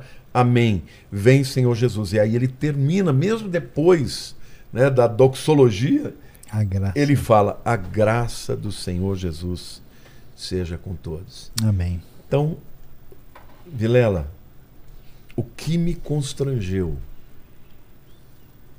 quando eu cheguei para Jesus aos 19 anos, como resultado de 19 anos de rebeldia, de rejeição, foi o amor de Deus. E é a graça de Deus, né, que é um amor de graça, um amor. Aliás, a palavra graça é uma palavra que é tão importante no nosso vocabulário também, né? É engraçado, né? É. Agradecido, Está em toda parte. toda parte. Deus, ele ama a humanidade. E se a gente estiver chegando no fim aqui, eu queria dizer para as pessoas que estão nos vendo que existe graça, não importa o pecado que você tenha cometido. Se você se dispuser a entregar a tua vida para Cristo, ele te perdoa, porque ele te ama, ele te criou e ele morreu por você. Então a graça, o livro de Apocalipse é um livro lindo de esperança, Porque termina, e a Bíblia termina É. com a graça. É espetacular isso, porque quando a gente lê, né? E às vezes o pessoal lê fora de contexto e parece que Deus está nervoso demais, toda hora está dando uma dura na galera, né? Mas isso, quando você se importa com alguém, você chega junto. Se você não está nem aí para a pessoa, a pessoa faz bobagem, É. é. problema dele, não tem nada a ver com isso. Mas, por exemplo, se é seu pai, sua mãe, seu irmão, seu filho, aí você, pô, peraí, né? Tenho que falar. Você chega junto, porque você ama, você se importa e se aproxima. Então, o fato das igrejas estarem nessa dor interna, eles estão confusos na sua postura de fé e estão vacilando. E eles estão sofrendo e eles estão vacilando. Então, a palavra do Apocalipse é essa palavra de graça. É essa palavra dizendo: Eu me importo com vocês. A, a, a coisa mais interessante é que, assim, não acreditem nos seus olhos. O que vocês estão vendo em volta não corresponde a. João, suba para cá e vou mostrar para vocês as coisas. Vai ver as coisas do ponto de vista de Deus. Quando você enxerga pelas lentes da palavra e vê quem Deus é e o que ele diz, você pode enfrentar qualquer César e qualquer império romano, porque você é vencedor. Então, essas palavras são importantes se a gente aprendendo a digerir, a saborear a Bíblia no tom certo, a gente vai não só experimentar, a gente vai comer essa graça e vai sair bastante alimentado com ela. Amém. Ô, Lene, tem alguma pergunta aí que tem a ver? Algum... Ó, tem, tem umas perguntas aqui que ainda faltaram. É, o- Além de várias perguntas, e a gente vê aqui qual que tem, tem a ver, a gente. a, a Mônica é, Pazotti, ela falou o seguinte: o anticristo será necessariamente judeu? Mas, mas lê as outras perguntas. Vamos ver qual, qual é o tom das outras perguntas que aí a gente pode juntar ou É, escolher aí- qual. Aí, ó, tem aqui o, o Lucas pediu para falar qual o significado da palavra apocalipse. É, o Wagner falou qual é a possível aplicação da, per- da perseguição que, é, que viveram os cristãos da época de João e da contemporaneidade. E o Paulo está falando aqui como é que encaixamos o apocalipse nos dias de hoje. E o Alexandre, ele falou aqui. Nossa, é. E o, o Alexandre Melo, ele falou aqui, é, o que, se- é, o que, em que ano será estabelecido o reino de Deus aqui na Terra? Nossa, essa é a pergunta que. já, já foi. né? Poxa, Se alguém souber, é minha vida. Re- Então, Apocalipse. O significado da palavra Apocalipse é revelação. Tirar o véu. Retirar o véu. Desvendamento. Desvendar. Desvendar. Apó é para longe. Revelar. Eucalipto é. É. Qual outra pergunta vocês querem responder? Então, essa questão do anticristo ser judeu, né? Veja, a palavra Cristo quer dizer o rei ungido, o Messias. Então, claro que quando a Bíblia fala daquele que se coloca no lugar de Cristo e é um falso Messias, se ele não for judeu, ele vai ter que fazer de conta que é. Ele não tem como né, se apresentar no contexto judaico e dizer eu sou o Messias, afastado da realidade. Você pode até dizer, não, um cara que vai pretender, vai dizer que ele é e ele não Mas é. tem uma tal. outra interpretação Mas- que eu gostaria de colocar. Eu, eu concordo com você dentro da comunidade judaica. Tá. Tá? Anticristo é tanto é quem. A preposição anti é tanto contra quanto no lugar no dele. lugar dele. Tá? Então ele vai ser alguém que vai ser realmente se apresentar como Messias. Salvador, o Messias. Se nós interpretarmos isso como de forma literal, entendeu? Aí certamente tem que ser um judeu ou, Ou- mentir ou- que ou seja. fazendo de fazendo conta ser que é. Por outro lado, se nós interpretarmos a palavra Mashiach de uma forma mais ampla, como ungido para ser rei, para governar, pode ser que isso se refira somente Ali. a um indivíduo uma que seja o salvador da pátria, Ah. alguém que entra no contexto político mundial para trazer uma solução, uma salvação, por exemplo, num mundo caótico que nós estamos vivendo. Então, ele será alguém, teoricamente, que se colocaria na posição de um salvador que taria, traria todas as respostas e o mundo o aceitaria como um Cristo Entendi. entendeu? E o adoraria e tal. Então, se você interpretar na etimologia da palavra mesmo. Mas ele não vai ter que estar no lugar santo. Não, ele vai entrar. Na minha opinião, vai. Então, Na minha opinião, ele vai entrar. Mas veja, isso É, também não precisa ser. Porque o, o, o anticristo, para ser rejeitado quando entrar no Santos dos Santos, não é o fato de não ser judeu. Simplesmente não, não ser um sumo é- sacerdote, ele não poderia É, entrar. eu acho muito difícil que não se encaixe, porque ele não tem nem como se aproximar. Ele vai ter que dizer que ele está cumprindo. Então, eu, eu entendo. Eu acho que o- a ideia principal é de domínio, de de estar nessa É posição. que ele vai eu acho- entrar, segundo a Tessalonicenses 2, fala que ele vai entrar no Santos dos Santos e ostentando-se como se fosse Deus. Então, para que ele entrasse É muito e difícil. falasse isso, ele já teria que ser não só Aceito. judeu, mas teria que ser um sumo sacerdote. É. Ele está no estirpe. Senão ele não poderia entrar. Agora, se for um camarada, por exemplo, que faz um acordo de paz que permite a reconstrução do terceiro templo, num dia da inaugura- inauguração ele pode querer entrar lá dentro. É. Ah, Isso tudo é conjectura. É, então. A verdade é o seguinte: tem que ser judeu? Isso é questionado, na minha Exato. opinião. Eu acho que tem que ser o parecer. Eu acho muito improvável que alguém possa se, se candidatar como algum tipo de Messias, inclusive convencer judeus sendo outra coisa. Mas tudo bem, a gente vamos adiante para a próxima pergunta aí. Qual, que- qual era a outra? Em que ano? É, Então, o reino de Deus, na verdade, já começou, É. né, biblicamente, porque, É. porque o rei chegou. Quando o É rei lógico. chegou, o reino está presente. Lucas diz isso explicitamente: o reino de Deus está entre vocês ou dentro de vocês. Só que o reino, na sua plenitude, aí não tem como a gente colocar na, na agenda, porque, como disse Jesus, o dia e a hora ninguém sabe. Quando chegar o momento da segunda vinda de Cristo. Exato. Ó, tem, tem mais duas aqui pro Saião, Opa. que é o seguinte, ó, essa aqui é do Vitor Meneghetti. Ele falou o seguinte aqui: boa noite, eh, pessoal. Saião, eu sou o Vitor da Vila Mariana, que você ficou devendo de tomar um café. É verdade, desculpa, eu machuquei a. Você falou devendo, já falei, Ih, É, vem pedir então, dinheiro. é, Não, eu machuquei a perna na ocasião. Eu me lembro, ele falou comigo, tô devendo, pode me cobrar, Vitor, que a gente toma o café agora, a perna tá melhor. E aí ele pergunta aqui no seguinte: ó, na nossa caminhada, que estamos muito tempo na baixa, eh, questionando muito a Deus, como fazer para retornar à fé, retomar a fé? Então, acho que o primeiro ah, problema é tá ligado com essa questão que você vê em Laodiceia, quando o indivíduo se sente rico, poderoso e forte.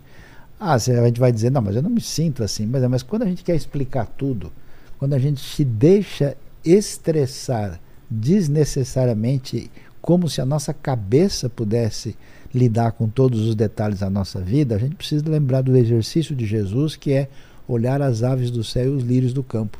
Então, na verdade, boa parte das pessoas tem que deixar de ser doido e botar a sua mente num modo de descanso e depois de fazer isso, leia pausadamente a palavra de Deus e alimente o seu coração espiritualmente para que a coisa comece a florescer.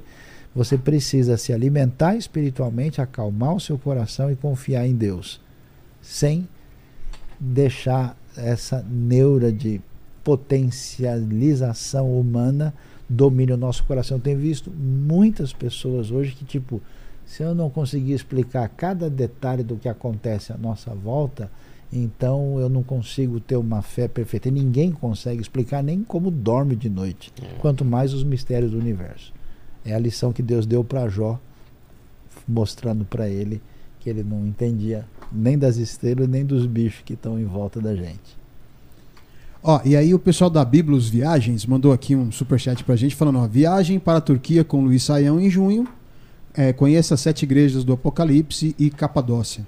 É isso. É isso aí. Então você isso. já pode arrumar a mala aí e a gente se encontra QR na saída na aqui. tela, Vamos lá. link na descrição e a viagem do, do Lamartine, ele passa pra gente também o link pra gente colocar aí. Boa, boa. Tá certo? Que vai ser em agosto. 21 a 30 de agosto. Exato. E a nossa de 12, é do 2 a 17, não é De- isso? do dia 5 5 ao a dia 17. 17. 5 a O 17 é Saião essa. não sabe nada.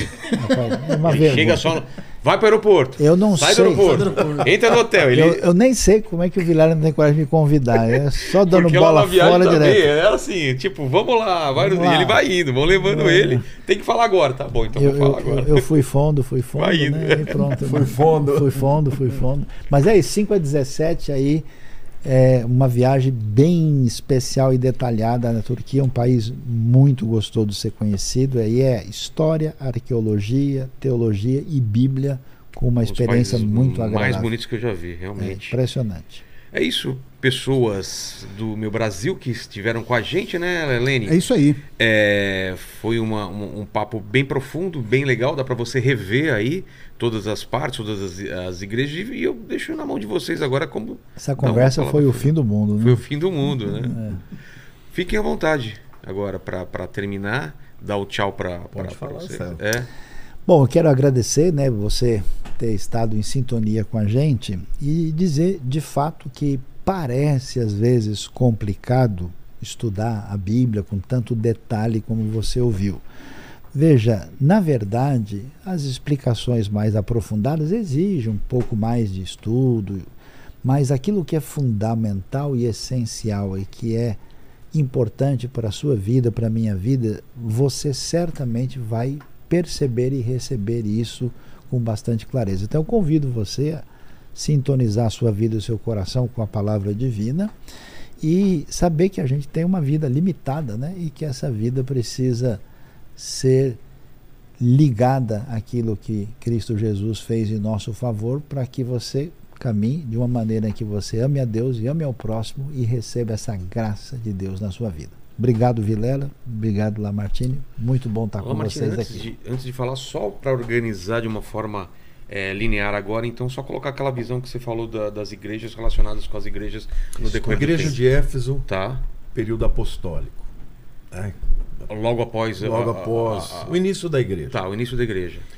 Esmirna é a igreja perseguida, a igreja que passou aí todas as perseguições e mortes, que vai do, vamos pôr a grosso modo, do ano 100 até 313, que é quando Constantino assina lá e Paleocristianismo. é, exatamente.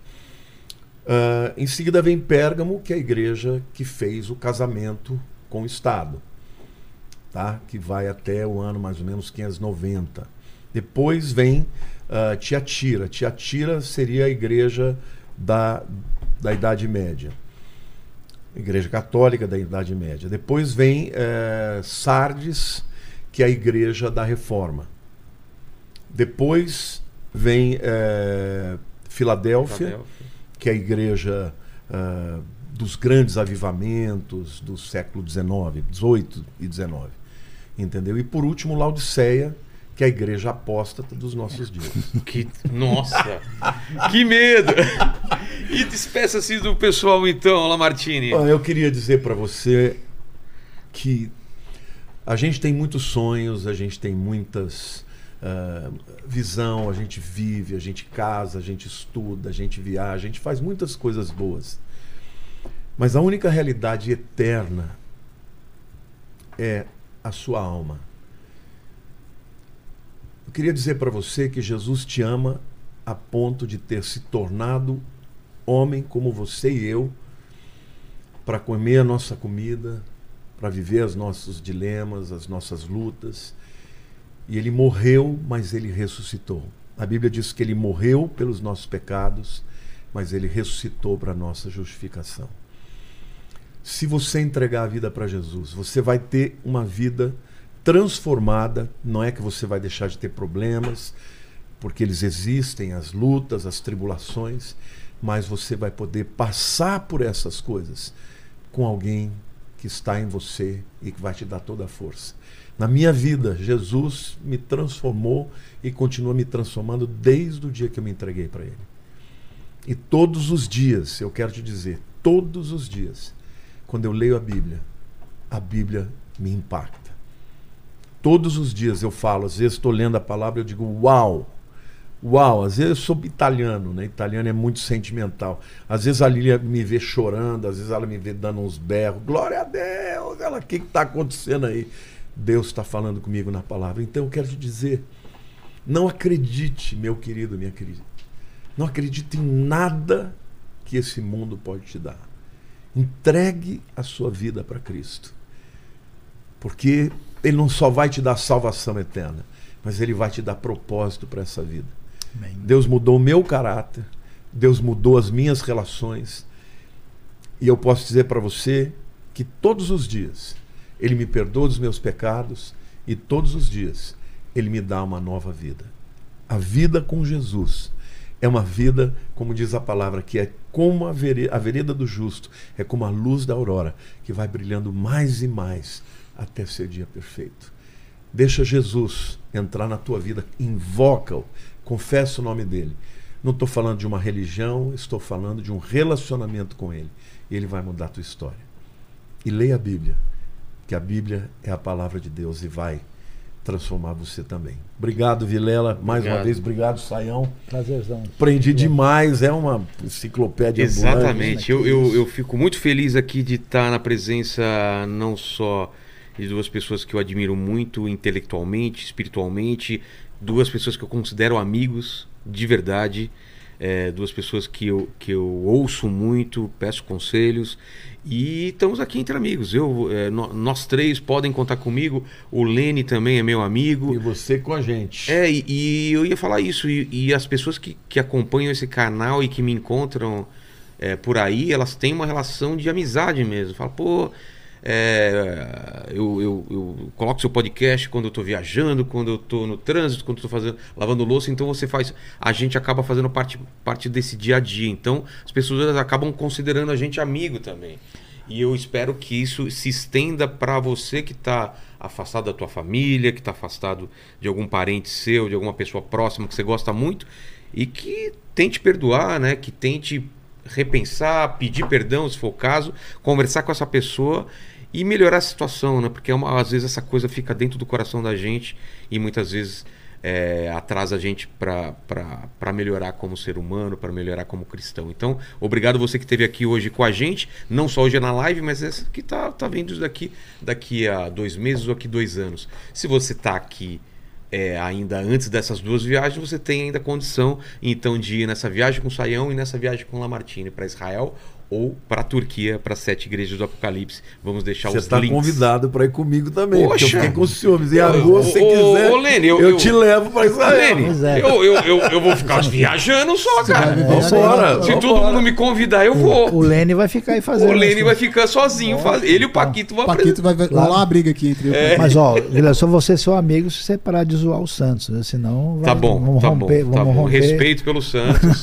Mas com o, Corinthians, com o Palmeiras é irreconciliável. É, Eu, eu, Palmeiras, eu, é Palmeiras. eu vou pegar, Você é inclusive. palmeirense, né? Não, não, o Saião, eu, eu me é comprometo. é Eu me né? comprometo, Saião. Eu me comprometo de pegar toda a torcida do Santos, É. colocar numa Kombi e levar, Ó, olha a maldade, olha. e levar Daqui, até ó, o hoje restaurante não, e pa- mas e daqui pagar o uns 20 almoço. anos, Nem, Tá quase assim. nem, Toda nem a torcida terminou a explicação teológica, já está se afastando já pro tá caminho do mal, tá vendo? Obrigado, gente. Fiquem Valeu, com galera. Deus aí. Um Tchau, tchau. Valeu, gente. Um.